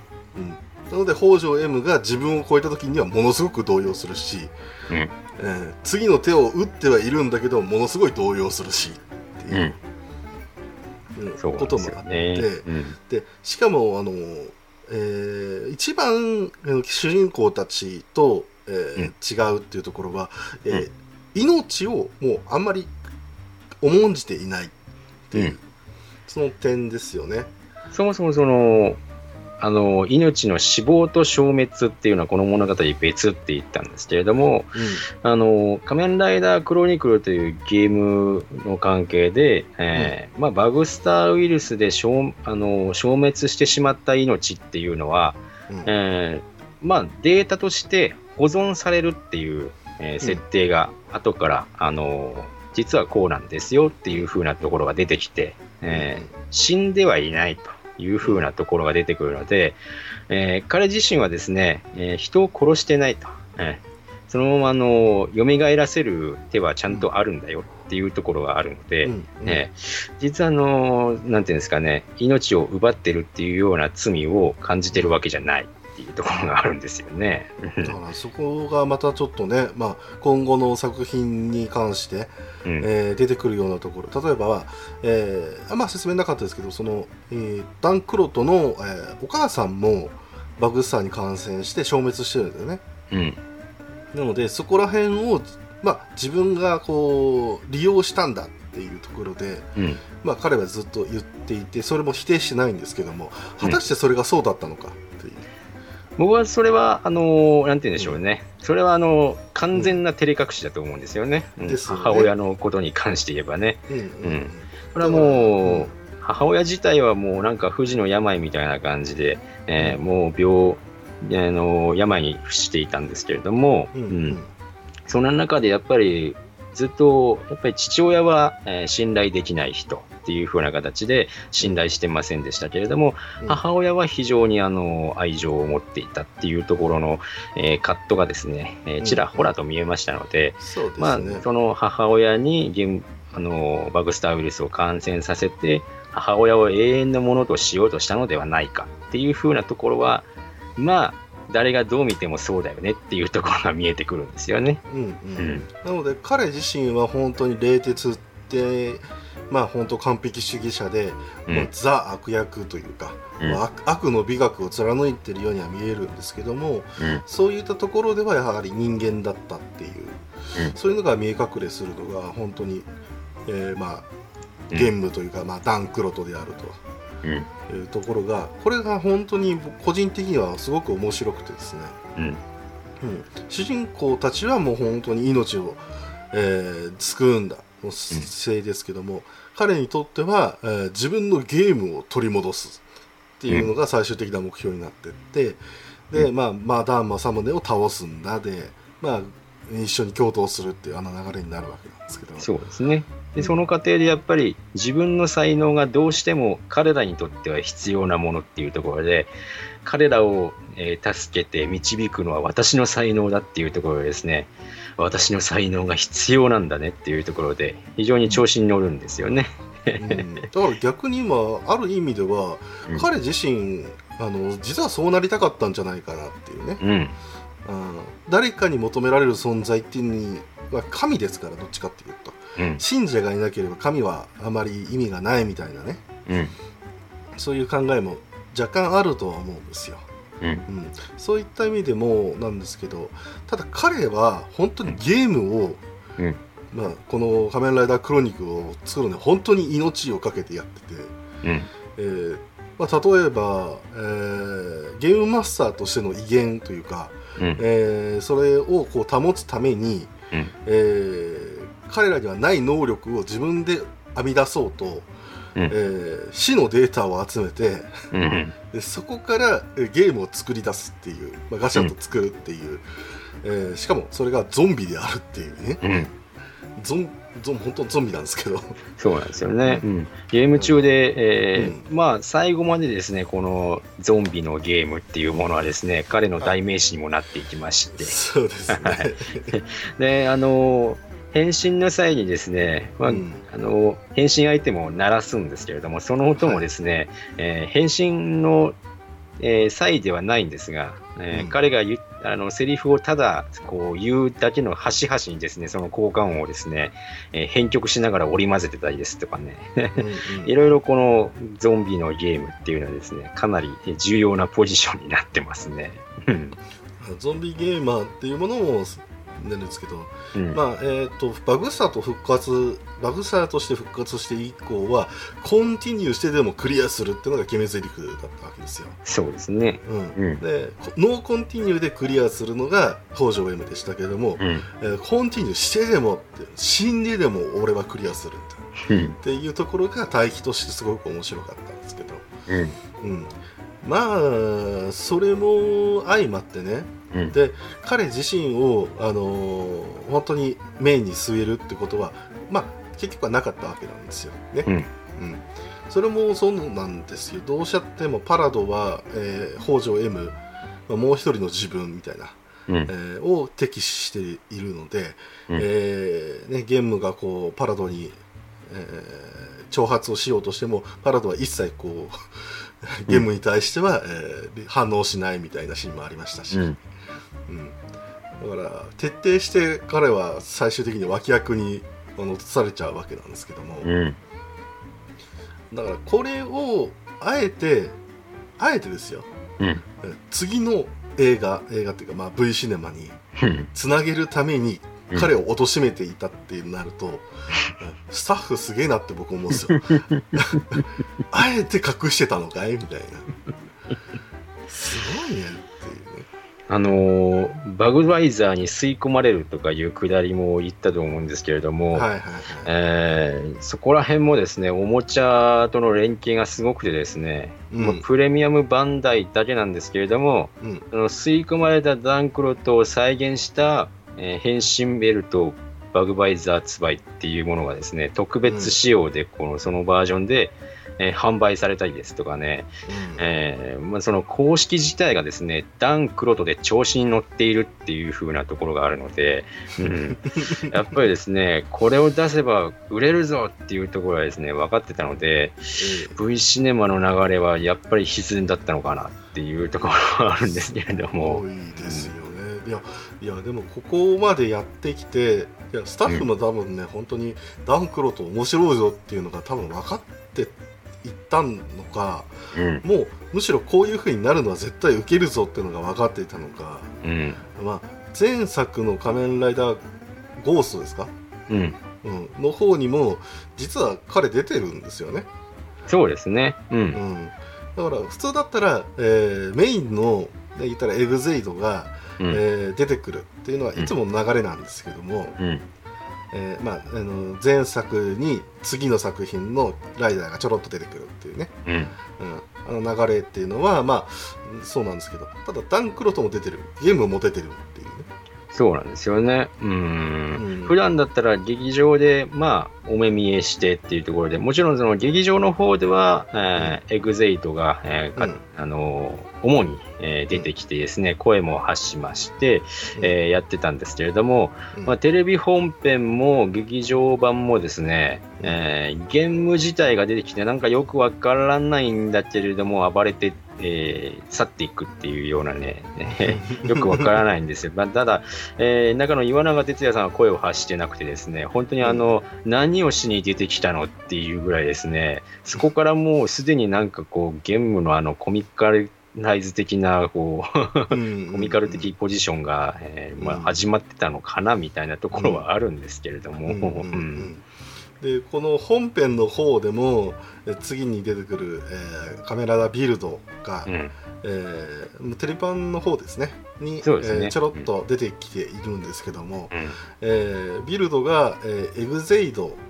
うん。と、えー見間違えてゲームに攻撃を仕掛けるという。そうなんですよね。まあ、そこら そこら辺の理由は劇場版でわかるんですけれども、ええまあ、最初はですねな、なんぜか知らないけど、テレビ版のつなぎはですね、うんゲームと接触するっていうですね、そうですね。テレビ版であのエグゼイドと、えー仮面ライダービルドが接触しないっていうような展開でですね、どうしてゲームなのっていう風なところでですね、そこら辺もまあ、あの、ゲームと開講させた方が面白いでしょっていうところなんだと思うんですけれども。分かってたんですよけど、うん。ただ本編でちゃんとあのゲームはですね、うんあのコンティニュー一つ減らしてますからね。そうなんです。数数結構少なくなってるところに、そうです。もう残り3機しかないところでもう1機減らされましたから、えー あれのせいで残り2機になってしまいましたから。だからすごいですね。次のライダーが、えーまあ、中ボスをうん。倒してるっていう、うん。まあ、これで強いんだよっていうのが、まあ、次のライダーがねすごいんだよっていうのが分かりやすくはなってはいるんですけども、うんいやかませ犬にも程があるだろうっていう。そうなんですよね。まあ、いつものあの、新しい仮面ライダー強いでしょって、うん期待してね、おもちゃ買ってねっていうところだとは思うんですけれども、うん。それにしたってっていうところで、えーうん。その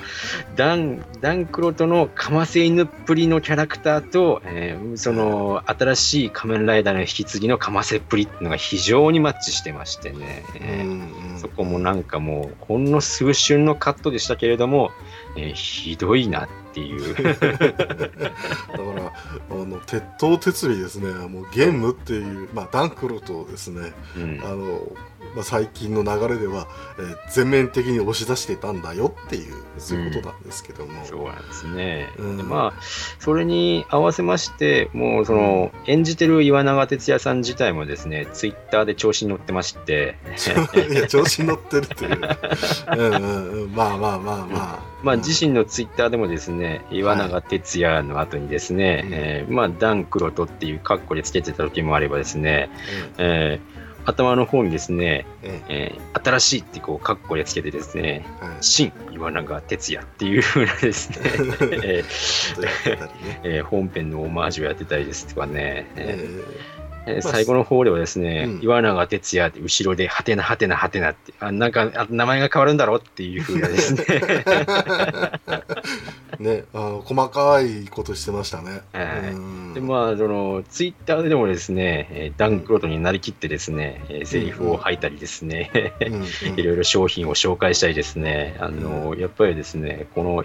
岩永哲也さんの開演ぶりと日常生活のあの活動ぶりがですね、さらにうん。いいと、いい結果を生み出したのかなっていうところはありますね。だから、あのまあ、ライターをやる俳優さんって意外とこうツイッターとかブログとかで、まあ、そのキャラになりきってっていう、まあ、ファンサービスの一環ですよね、うん、うん、いうことを結構やってらっしゃるんですけどもうん、あのやっぱ岩永さんっていうのはあんまこう俳優活動っていうのを頻繁にやってる方ではなくて、うん、うん。まあ、マルチタレントとしてやってる方なんで、うん、えーこのダンクロトっていうのがみんながあ岩永哲也イコールダンクロトになってるっていうのが、うん。彼にも伝わっていってうん。だからもう彼自身も楽しんでたっていう部分はすごくありますよね。そうですね。それが彼が計算づくでやってたのか、それとも彼が本当に楽しんでたかどうかっていうのかね、またもうよくわからないですけど、彼自身、あの、ジャパンメンサの会員なので、そうですね。めちゃめちゃ頭いいんですよね。はい IQ、あの、上位2%の方々が集うあの、ジャパンメンサに所属しているので、うんえー彼らが本当にその計算でやってるのかどうかっていうのがね、わからないんですけれどもね。いや多分やってるんでしょう。そうですね。えーやってると思った方が楽しいですわ。うんまあ本当にまあ、ただ、えーうん自身が演じた、えー仮面ライダーゲーム、あの、ダンクロードっていうキャラクターには本当に、えーうん非常に愛着を持ってくれてるなっていうところがわかる感じですね。ですねまあうん今後もなんかしてかしてくれるのかなっていう感じはしなくもないですけど。そうですね。冬の映画とやっぱり V シネマ春、えーでまた彼が、彼のツイッターが盛り上がるんじゃないかなっていうところでね。ね。ううん。まあ、僕、リツイートもしたんですけれども、テレビ放送が終わって記念で、えー僕、いろんな、えーダンクロードにまつわるお話ですとか、エグゼイドの質問いろいろ受けますよっていうふうにですね、まだ精力的にやってましてね、ようやるなっていうふうに思うんですけれども、うんうんうんうん非常にね、やっぱりね、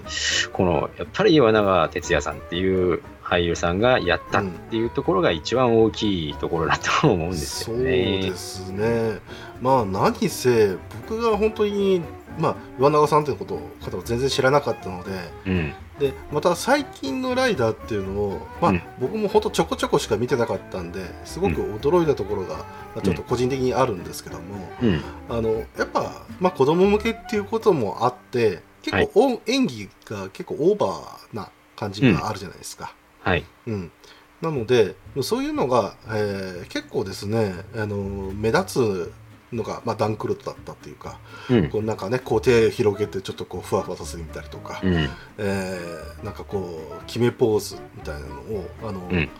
なんかこまあセリフの端々に、えーつけてですねねまあキャラ付けを、えー前面にやってたんですけども、うん。まあ、でも基本的にライダー、まあ、いわゆる特撮ってやっぱり、えー戦闘シーンとかになると、うん中の人は違うわけじゃないですかスーツアクターがね。う。うんんだからぎ逆にやっぱりそういうキャラが強くないとうん。動作っていうもので共通認識を持たせる、まあうん同一人物だっていうことがちゃんと分かるようにするっていううん。そういうところをしないといけないっていうのが、まあ、本当にもう企画化されていってうん。でこのダンクロトに関しては本当に一貫してたと思うんですよ。スーツアクターと岩永さんの。名前ちょっとお忘れしたんですけどスーツアクターの方。そうですね。う。あの,、ん。あのー本当にそれがもう親和性高くてうん。で、えー先ほども言った通りあのーえーライダーに変身して、まあ、えーガシャッと作って、えーゾンビのゲームをこう、えーまあ、ゾンビゲームの力を使ってですねやるんで、ゾンビみたいな動きをするんですけどうん。だんだんそのダンクロトである時もそのゾンビっぽくなってるっていう、そうなんですよね。うん。うん。あのーなんていうんですかね、うん。こう、両手をこう、ダラーンとさせるんですか、あの、うん。腕を前に突き出してるのに、手首から先はダランとさせるような、こう、ポージングをですね、うん。えーよくやるんですけれども、あのーそういうポーズをしだしてからですね、まあ、岩永さん自体もこう意識しだしたんですよね、多分ね。うん。うんうん。そういうところで同じポーズを生身の時にもやるっていうような 感じもありまして、ううんん、やっぱりね、この岩永哲也さん自体も背が背も高くて、手も足も長くてですね、非常にスタイリストで、まあ、ちょっとスーツで着てて着ていたんで、あんまりよくわからないんですけれども、実際、あの、スーツの下結構筋肉ムキムキでして、ううんん、結構引き締まった体なんですよね。ねうん。途中でこう上半身裸になるようなシーンもありまして、それでわかるんですけれども、非常にムキムキじゃ、ね体なんですけれども、はいはいはい。非常に彼彼自体も身体能力が高いんですよ。なので、あの無理にこうのけぞってみたりですね、稲葉ウバーみたいなこう格好をしてみたりですね、うん。えまあ、そこまではいきませんけれども、うん。えー非常にその状態でセリフを吐いたりですねするので、やっぱりこうスーツアクターとしてもですね、うん。あまりにオーバーすぎるので、そこでこうスーツアクターとして同じこう特徴的なポーズを取りやすいっていうところで、うん。多分スーツアクター、縄田さんだったかなと思うんですけれどもね。確かね、あのあれなんですよ。あのそれぞれのレベルで確かうん。スーツアクターの方違ったんで、ああ、うん、全員ちょっと覚えてないっていうのがあれなんですけど、うん。うん。だからまあそういうところで結構、まあ、再現力っていうのがあったっていうね、うん、うんうん、岩永さんがね。うんそうですね。うん、でもあって、僕にね本当驚いたんですけども、うん、あのーある一シーンで、まあうん。本編大体終わってその後でこうえー宣伝みたいなのがちょっと挟まるような。うん、まあなんかドラマはまだちょっとだけ続いてんだけどみたいな、うん。えーいうところで、えーなんていうんですかね、えーあれは多分映画の宣伝だったと思うんですけど、うん、えーまああの M とかえーポッピーとかが、えーいいろいろやっている中で、うん、えーダン・クロとかですね、うん、えー基本的にはカメラの、えーに背を向ける形でやってたと思うんですけど、うん、うん、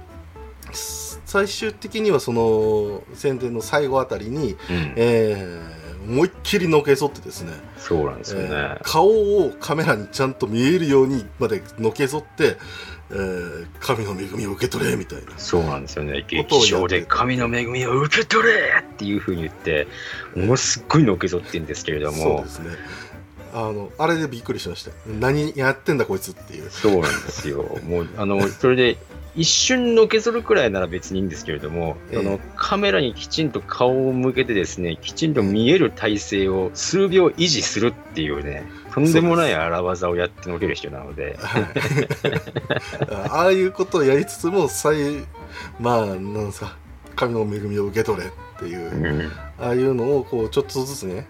あの、う出しつつねうん、えーやってって。でそして、えー、と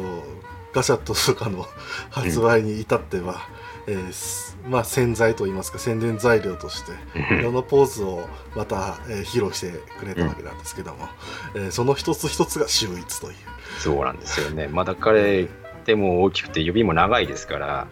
あの 変な持ち方するんですよね。小指をそううん小指と薬指を立てたりですとかね、そうです。変な持ち方するんで、だからいわゆる本当にジョジョ立ちなんですよね。そうなんですよね。でよくよく考えてみればですけども、うん。まあ、ジョジョの第一部の、まあうん。ディオは、えーうんゾンビなんで、うん、うん。やっぱダンクロトをえ演じるにあたってうん、ディオっていうあの存在うん、はやっぱちょっとこうイメージするところがあったのかなということで、うーん、うん。でそれでいて、ね、う、うんん、ダン正宗、まあえークロノスですか仮面ライダー、うん。あっちの方はあのザ・ワールド的な、えー時間を止める能力を持ってらっしゃいますので、うん。ポーズでしたけど、うん、うん。なのでまあ結局新旧合わせるとディオじゃんみたい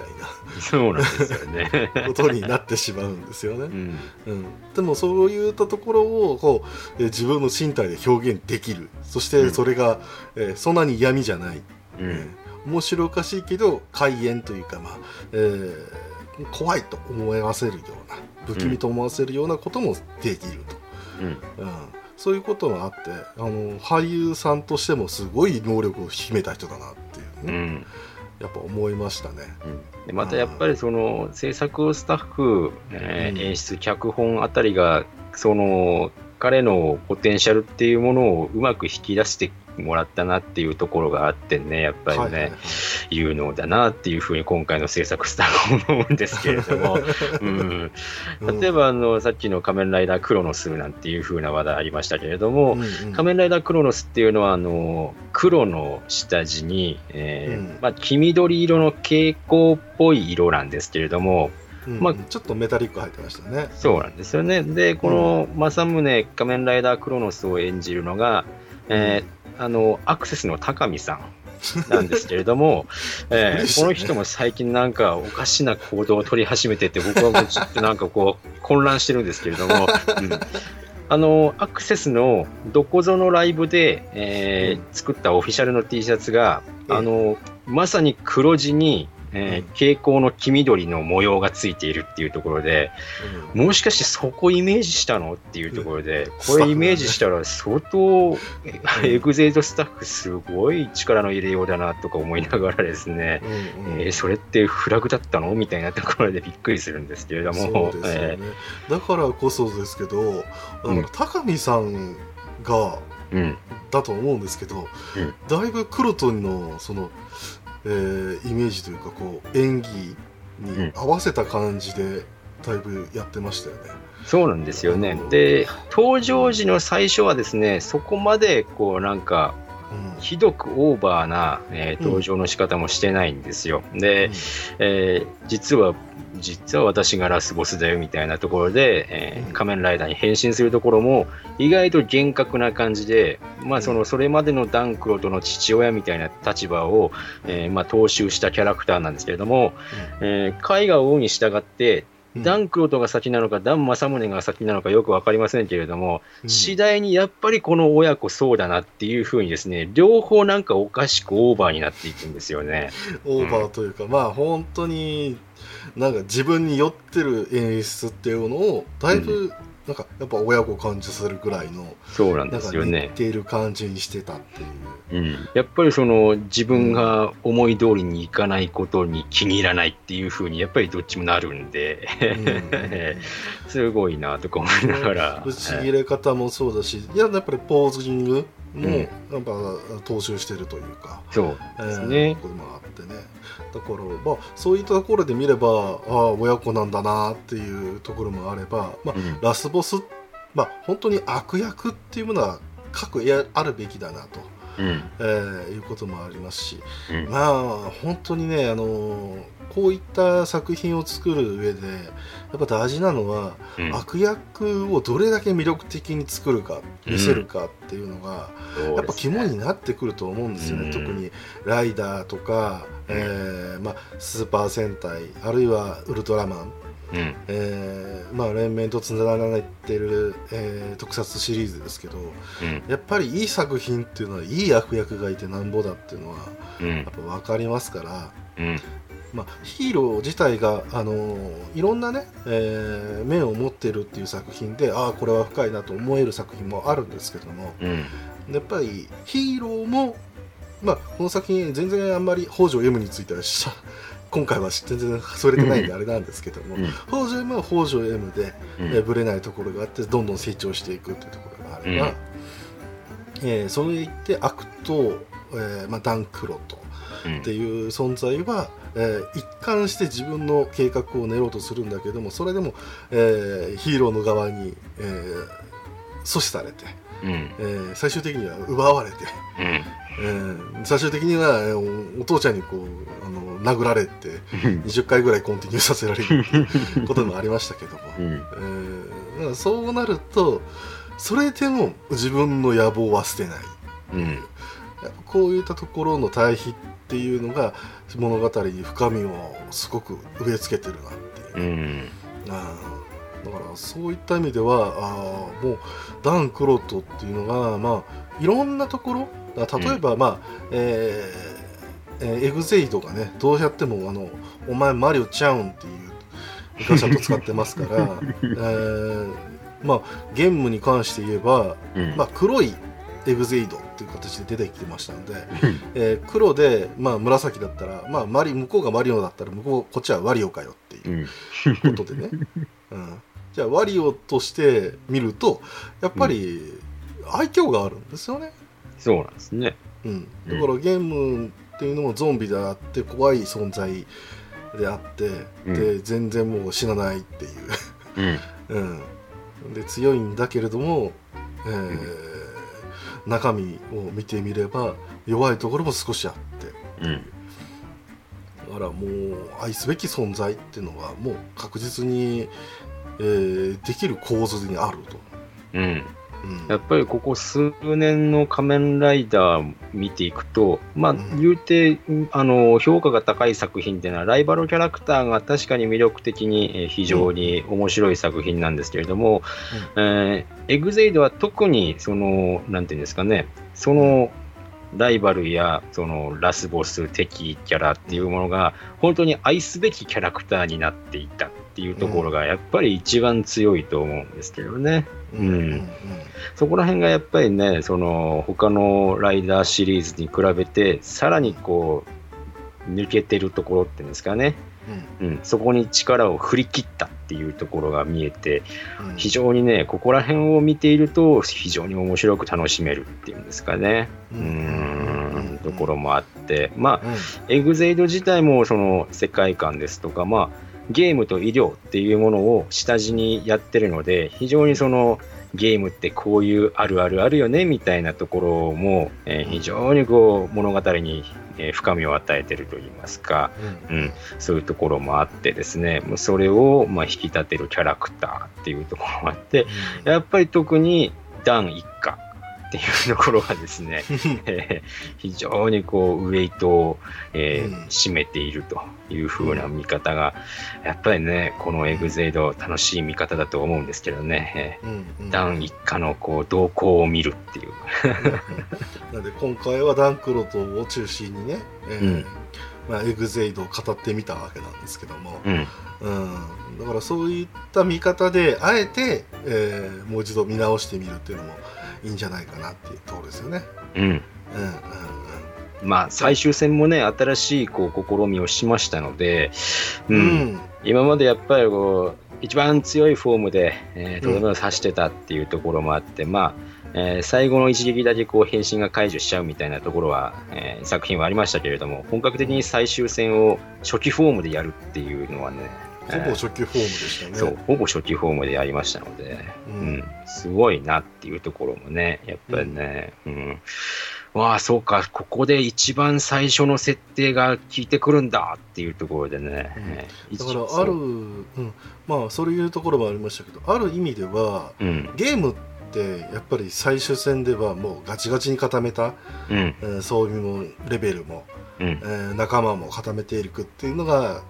常ですけどもうん。最後ではそこをあえて排除するっていう。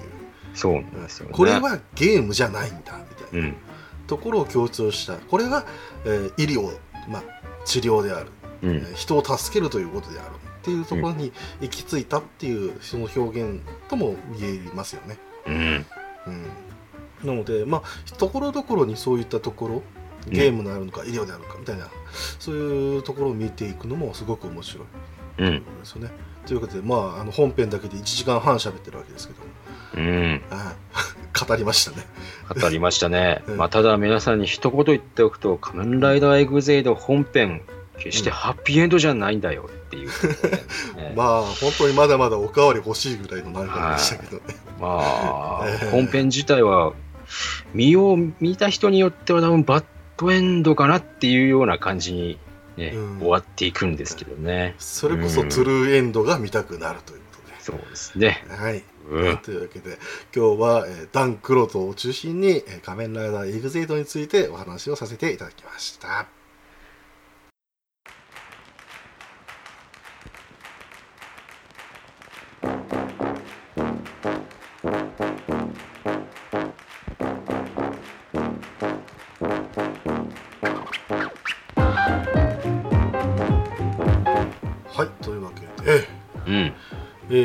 ね、本編を撮り終わった後で、えーうん。1時間半も喋っちゃったねなんていうことを言いながらさらに1時間半喋った後で、はい。はい。えーやっぱりねあの全然ダン・クロトに関しては、えーりきれてませんし、えー無論エグゼイドについても全然喋りきれてないと。そう。我々今回収録した分でダンクロとの3割ぐらいしか語ってませんからね。気がしませんな、うん。まあ、上辺だけをちょっとお話しした感じになってきてこれまたね、で、もうね、エグゼイドで語り出したらもう1時間半は超えたというところで、そうですね このオフレコを録音するべきだったね。うんまあいろいろねもうやっぱ魅力的なキャラクターそして濃厚なストーリーっていうのがあったので、えーしかもね、えーおもちゃの話とかうん。うん。さまざまできることもあったので、うん。まあね、また、えーこれ聞いた後でね、えーリスナーさんたちの反応を見て、えー今後どうするかっていうのはちょっと決めたいと思います。うん。えーえーまあそれはそれとしてちょっとお便りのご紹介をさせていただきたいと思うんですけども、はい。えーちょっとね本編の方では、えーあまり、えーちょっと紹介しきれなかったのでちょっとこちらで、えーテーマお便りということで、うんえーアサラダさんからいただいておりますはいはいありがとうございますありがとうございます。えー次回はダン・クロとカイトはまさに神回になることは必至。全部この人のせいなのにトゥルーエンディング迎えられたのは全部この人のおかげという本当にすごいキャラクターでした。うん僕はこんなに一人で仕事をしたヒーローを知らない。本当に過労死するほど仕事をしてましたからね。といただきました。ありがとうございます。ありがとうございます。まさにそういうことなんですけども、うん。えー全部この人のせいなのにトゥルーエンディングを迎えられたのはこの人のおかげという。うん。この人でなかったら本当勝てませんでしたからねそうですね。さらに映画ってなるとやっぱりこの人のおかげっていう この人がまた VR 作っていますからね。いうことでありまして、ええーだから何と言いますか、えーもうある意味で先ほどねちょっとあの、えーオフで話したんですけども、えうん。ダンクロトが持つ可能性っていうのは本当無限大だなっていう、本当にね。えー彼自身がえー今後仮面ライダーというものに関わってくるっていうことを考えるとちょっと寒気がするという、いくらでもダンクロードを使えるんでねっていうところで。しかもセーブ機能とかねうん。コンティニュー機能とか、えーうん彼自身が開発ができるという、えーことがありまして、裏を返せばそこからさらにあの それを改ざんしていけるっていうね。えーこともありますしまあねあの今回のエグゼイドとかでですねまあ、うんえー勝利をする攻略法っていうものをた、まあ、裏技みたく言ってたんですけども、うん。えー本当の裏技みたいな、うんえーバグ技みたいなところはあんまり使ってないっていううん。えーそういうことを考えるとどうでしょうね。今度は多分タンクロと無敵コマンドとか仕込んでくるんじゃないですかね、えー下下とかああいうのを使ってね、出た。えークリティカルストライクとかああいう決め技をする際に、えー実はこういうコマンドを入れると、えー特殊な、えー技が出せるようになる。みたいなことも仕掛けてくる可能性あってっていうか、まあ、こういう想像が膨らむんですよね、本当にね、えー非常に困ったキャラクターでございました、困ったですね。えーただ、えー本当にねこのキャラクターをあまりこう、嫌いになれないのは、えーうん。努力がちゃんと目に見えるという。すごかったですからねやっぱあのシーンは、えー頑張ってましたがね。えー衝撃的でしたし、えー頑張ってたっていうかうん 本当気が狂ってましたけども。気が狂ってましたけどね。まあ、ただ最後に怒られちゃいますけどね。そうですねうるさいっつって。怒られちゃった。あの大好きなシーンですけども。ただ仮面ライダーの中でですよ。例えばああいう時だったらですよ往年だったら特訓みたいなことをするわけですけども、彼らの特訓っていうのはあの、うん。まずイメージをしてそして組み立てるっていう、うん。えーそしてガシャッと開発をするという、うん。えーまさにこうなんなんていうんですか。でそれでワクチンを作るみたいな感じだったんで、うん。まあ、まさに医療だなっていうね、本当にね。うん。うん。検臨床を、えーやってでさらに、え ーイメージを組み立てて分析をして、で、えー作り上げると、うん。えーいやーね本当に仮面ライダーなんだけどやっぱりお医者さんであって、えーうん。ゲーム開発者であったという、うん。えーただまあここまで持ち上げてますけどもあのシーンはただただコメディなんでね。あのし、もう本当に。緊迫したシーンの間に突然挟み込まれたあの、ね。ダンクロと真の。そう一方でガチな死闘を繰り広げてましたからね裏ではね。えー裏切りとかねいろいろありましたから、うえんーまあ、そういうところでね、えーやって全てをこう凌駕する、うん。えーそしてこう思いっきりのけぞって自慢するみたいな。いや自慢していいけどさっていう。謙虚さは彼にはないんだなっていう、本当にね。えーあそこのセーブ機能を搭載したのさっていう苦しい声を聞くだけでも面白くてしょうがないですけどね。なんでしょうね、ワンピースとかなんかああいうところで見たようななんか、えー誇るぶ誇れば誇るほど後ろに反るみたいそうそうそうな。なるほど、実写になるとこうなるのかみたいな。確かによくそれるなっていう。確かに顔ちょっと見れなくなるわみたいなね。ただあ彼はすごいですね。頭を後ろにやるんじゃなくてちょっと頭上げてますからね。そうなんですよ。でそのままあの次のシーン起き上がりますからね。スーってね。えんっていうふうに起き上がって、また乙女な顔しちゃいますからね。もうー乙女だよね。だからね、男にも女にも好かれるキャラっていうのはこういうことだよなっていうね。えーいやなんかまあ残念なイケメンっていうのをね、それをなんかこう通り越した神でしたけど。本当にね。えー素直に我々があれらをあれに対して、えー神と言えると言本当に。え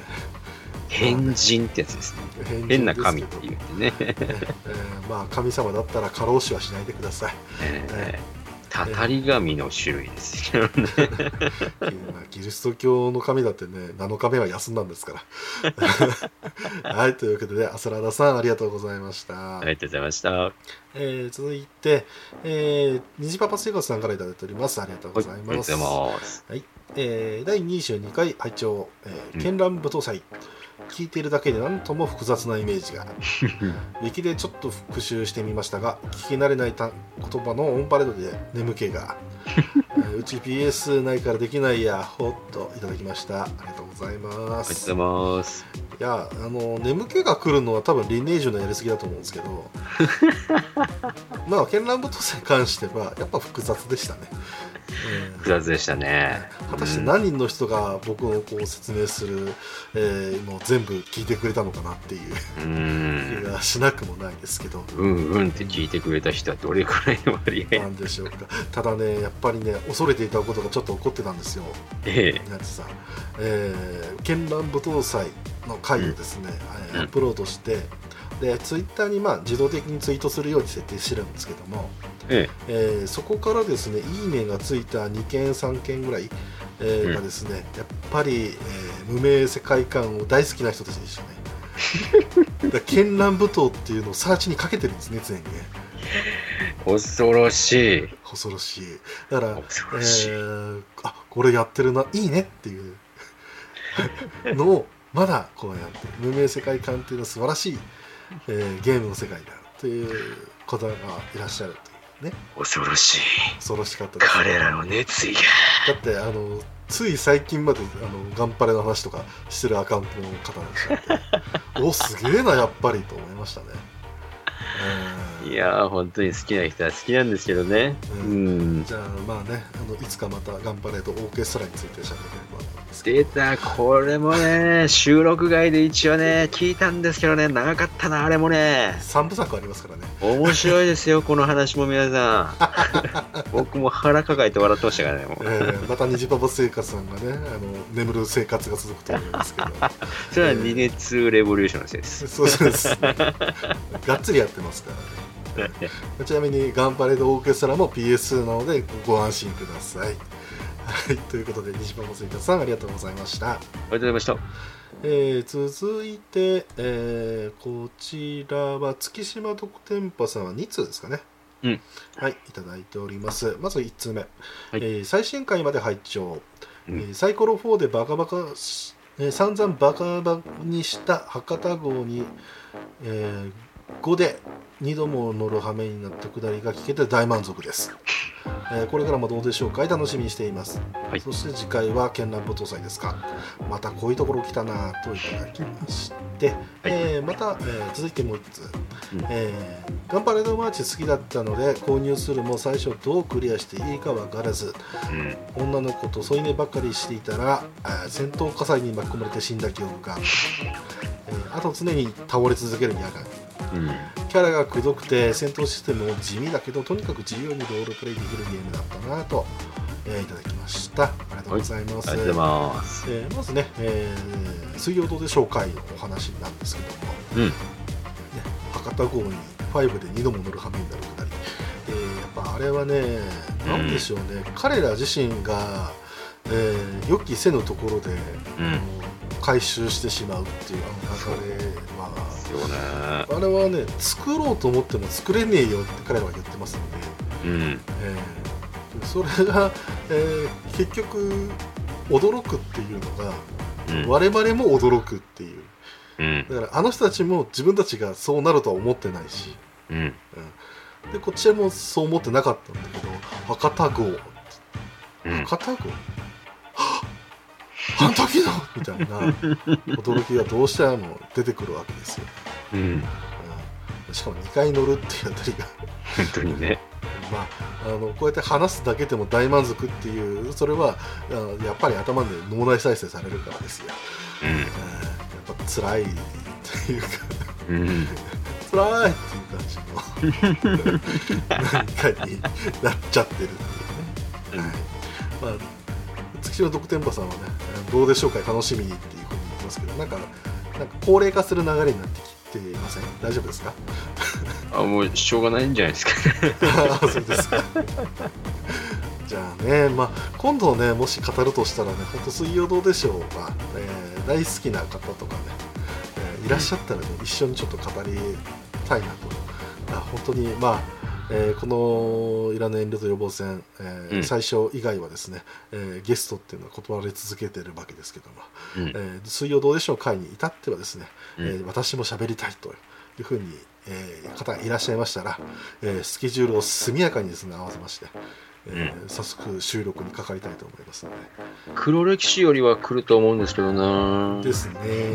間違いなく黒歴史はね黒歴史ですから、えーしょうがないですねしょうがないですね。ただあの一部の人では面白かったというふうな評価をいただきましていや、もう聞く分には面白いでしょうけどですね。喋る分にはきつかったと。いうことではい。えーどうでしょうか？は、まあ、えー今後そういう方針でということで、ええーまたあの我々の中でどうしてもこう、ね、盛り上がってきたらじゃあ来週やりましょうみたいな話になるかと思いますが、ー、はい、次やるとしたらどうなりますか ?30 時間ですか？30時間テレビで話します 生コマーシャルやりますか、えーまあね、えーまあサイコロの次なんでねそれに絡めた何か企画の、えーお話をしていきたいと思いますので、うん。えーそしてまたね、うんえー、絢爛舞踏祭の、えーご感想もいただいてますけども、うんえー本当にねうんクリアどうやっていいのかわからないんですよそうなんですよね。あの大雑把に説明はされるんですけどうん。じゃあどうしたらいいのっていうところまでは全然出てこないんで。うん。どうしてもいいよっていうところがまた困ったところでね。どうしたらいいの？どうしてもいいよ。うーん。というところで。でやっぱこうコミュニケーションをするっていうのが、まあ、このゲームで楽しいところだと思うんですよね。NPC と。うん。なのでこうやって女の子とね仲良くなったりとかまあ女の子に限らず男の子だったり、えーおおっさんだったり、うん。えーイルカだったりとか、うん。えー猫だったりとか、うん。えーそういうのとこうイチャイチャできるんですけど、うん。えー戦闘火災っていうとねいつの間にか、えー敵襲が起こってて、で、えー火災が起きて各撃閉鎖されて、えー水に飲まれて死んじゃう。うん。もしくは消費死するみたいな。うん。えーそういうことも、えーままにあると、当にねあとはまあ八神はほっといて あの本当に自由にロールプレイができるっていうところが、まあ、このゲームの売りなんですけど、自由を感じるっていうプレイヤーのポイントは一体どこなのかっていうところですよね実際は。うーん。うん確かに自由なんだけども、うんえー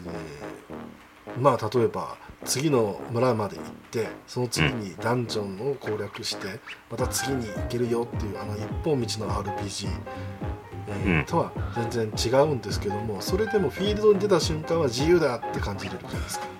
うん。うんこれはどちらかというと常に自由はいはい。どっちの自由があなたにとっては楽しいですかっていうところですよね。うん。そういうところが多分 TRPG っていうものとか、えーあるいはですねオープンワールドの、えーゲームとか、うん。うん、そういうところでこう戸惑うところなのかなって思うんですよね。そうですね。うん。ある程度やっぱりこう、ジオラマが出来上がった中で、えーはい、どうぞっていう風に話される方が、どちらかとしたらプレイヤーとしては一番楽な自由なのかなっていうところはありますけどね。うん。ガンパレード、まあ、絢爛武道祭に言えば、もう何も、何もこう、なんか、気枠ができただけで、はい、どうぞっていう。そうですね。うんまずはだからガンパレードマーチのように、えー最初投稿してください授業を受けてください放課後は訓練です、えー次は、えーうん終わったら寝てください、次の日はまた同じような感じです、でうん。たまに戦闘が入るのでそれにちゃんといつもいつでも備えてください。うん。で方がまだ分かりやすかったかなっていうね、そうですね。うん。うん。まあそう今後もねまたちょっと対比しつつ今後も話していければなとは思いますけども、まあうん。まさかねこうやって話す時にやったことがある人もね、えーうんことが出てくると思ってなかったぐらいの、さすがですね。えーすねある意味では有名だしっていう、うん。えーそういうゲームだったなと、えーだったんだなと、えーうんあーもう実感できて僕は満足です。はい 喋った甲斐があったなと思いました。そうですね。はい、ということで月島特典場さんありがとうございました。ありがとうございました。えー以上ですね、えー今後もお便り、えーどしどし募集しておりますので、えーよろしくお願いいたします。はい、お待ちしています。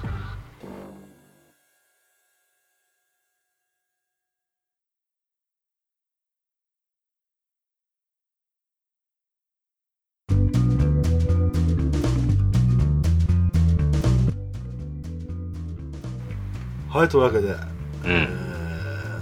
ーいろんな競技の結果、えーうん次回をやるのも決まりましたので、うん。えーようやくエンディングを取ります。はい。えー長かったっけなんか今日。わ、長かった。なんかいつも同じ時間なんですけど、うん撮るのがやっぱ本編撮ってるっていう時間が長いとうん。長く感じるなっていう、そうですね。ううんん。気がしましたし来週お話をする作品に関してもですね、うんえ。ーちょっとこれ工夫しなきゃダメだなっていうところで、うん。えーだいぶこうちょっとお話をしたんですけども、うん。えーえーまあいい言いますよはい。はい、えー次回は、えーフルメタルパニックについてということで、行っちゃったよー。えー実際はね2000年代かな2002年とか、うん。うん、ぐらいに、えーまずワウワウでやってたっていう、うん。えーアニメなんですけどもそれ以降ですね、えーフルメタルパニック、えーうんフモフですね、うんえーと、えーザ・セカンド・レイトとうん。そして、えーまたですね2018年春に、うんえーえーインビジブル・ビクトリーという、うんえ。ーものが、えーまあ、4作目にわたってですね、えー放送される予定ということで、そうなんですよね。まあ、制作会社が変わっちゃうので、うん、どうかなってところはあるんですが。まあそうは言っても、うん、一部のね、えーところは変わんないみたくなってますので、まあここら辺に関してはね、えー多分来週は触れません。触れませんし、えーそこにかかってくるネタバレっていうのもあまり避けるように、うん。うん。うんしたいなだからセカンドレイドぐらいまでの、アニメ準拠ですね。ううんん。にしたいかなということでまあうんだから、うん、あ今ね何巻まで、まあ、これはもともとノベルラノベルね、うんえー何巻もこう出てる作品なんですけども長編12巻ぐらいかな、うん。出てるやつなんですけども、えーそれで、えー一体何巻まで喋ろうかっていうのを頭の中で計算したんですけども、えー全然パッと出てこなかったので終わるデイバイデイぐらいかな。だと思いますね。ううんん。っていうかまあセカンドレイド自体が多分そこら辺を中心にやってるだけなんで、うん。うん、多分そこら辺になるんでしょうけども、うん実際あのその「終わるデイ・バイ・デイ」以降の方が面白いんじゃないかっていう話もあるぐらいでね、うーん。でフルメタルパニックを語るに関してその前半後半っていうところを、うん。えーあえて前半部分だけまず喋ると。うん。うんそしてまた僕らがね、えーこれ面白いんじゃないかっていうところをちょっとピックアップして、うんえーお話できたらなと思いますし、はいうんえーまああの短編なんかもねいろいろ出てるんでそれのお話も、えーちょこちょこ出てくると思いますので、うんまあ、えーまたえーこういうものが出るのか果たして薄っぺらくなるのか、えー、期待ということで、うん。はい、よろしくお願いいたします。はい。あと今日、エグゼイドの補足としまして、うん。えーよくわかるエグゼイドっていうことで、えーうん。検索するとですね、うん。えー各週各週1万円で、えー解説する東映チャンネルの、えーページがですね、まとめのページを作ってくれてるんで、うん。これ見るだけでもエグゼイドの全体のストーリー、こんなんなんだったんだっていうのがわかる、コミカルにわかるので、うんうん。ぜひおすすめです、これは。はい、まあ、ちょっと本編が回れましたけども、うん。まあそういうところもねチェックしていただければと思いますので、はい、はい、もう24話なんて見れねえよ。ってねじゃあ、えー、と45話なんて見れねえよっていう人は、えーそちらの方で ご確認をいただきたいと思います。はい、はい、というわけで本日もご視聴いただきありがとうございました。うん。えーお相手はえー先週ワンダーウーマン見に行くとか言ってましたけども、うんえー予定がずれ込んで結局見に行けなかったので、え今週中はにはぜひ見に行きたいと思っているニホリと。えー先週中にそこのとこの収録をやらなきゃって言って結局できなかったので今週中に4回ぐらい収録しなきゃっていうニナチでした。4回もやんの？うん えーっと、えー倒れないでねゲームオーバー。あなたコンティニューないでしょということではい、えーそれでは皆さんまたまた来週。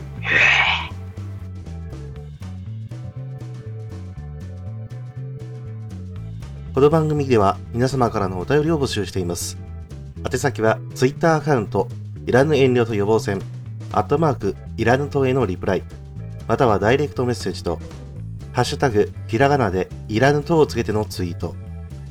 メールでは、いらぬとアットマーク gmail.com、i, r, a, n, u, t, o までお願いいたします。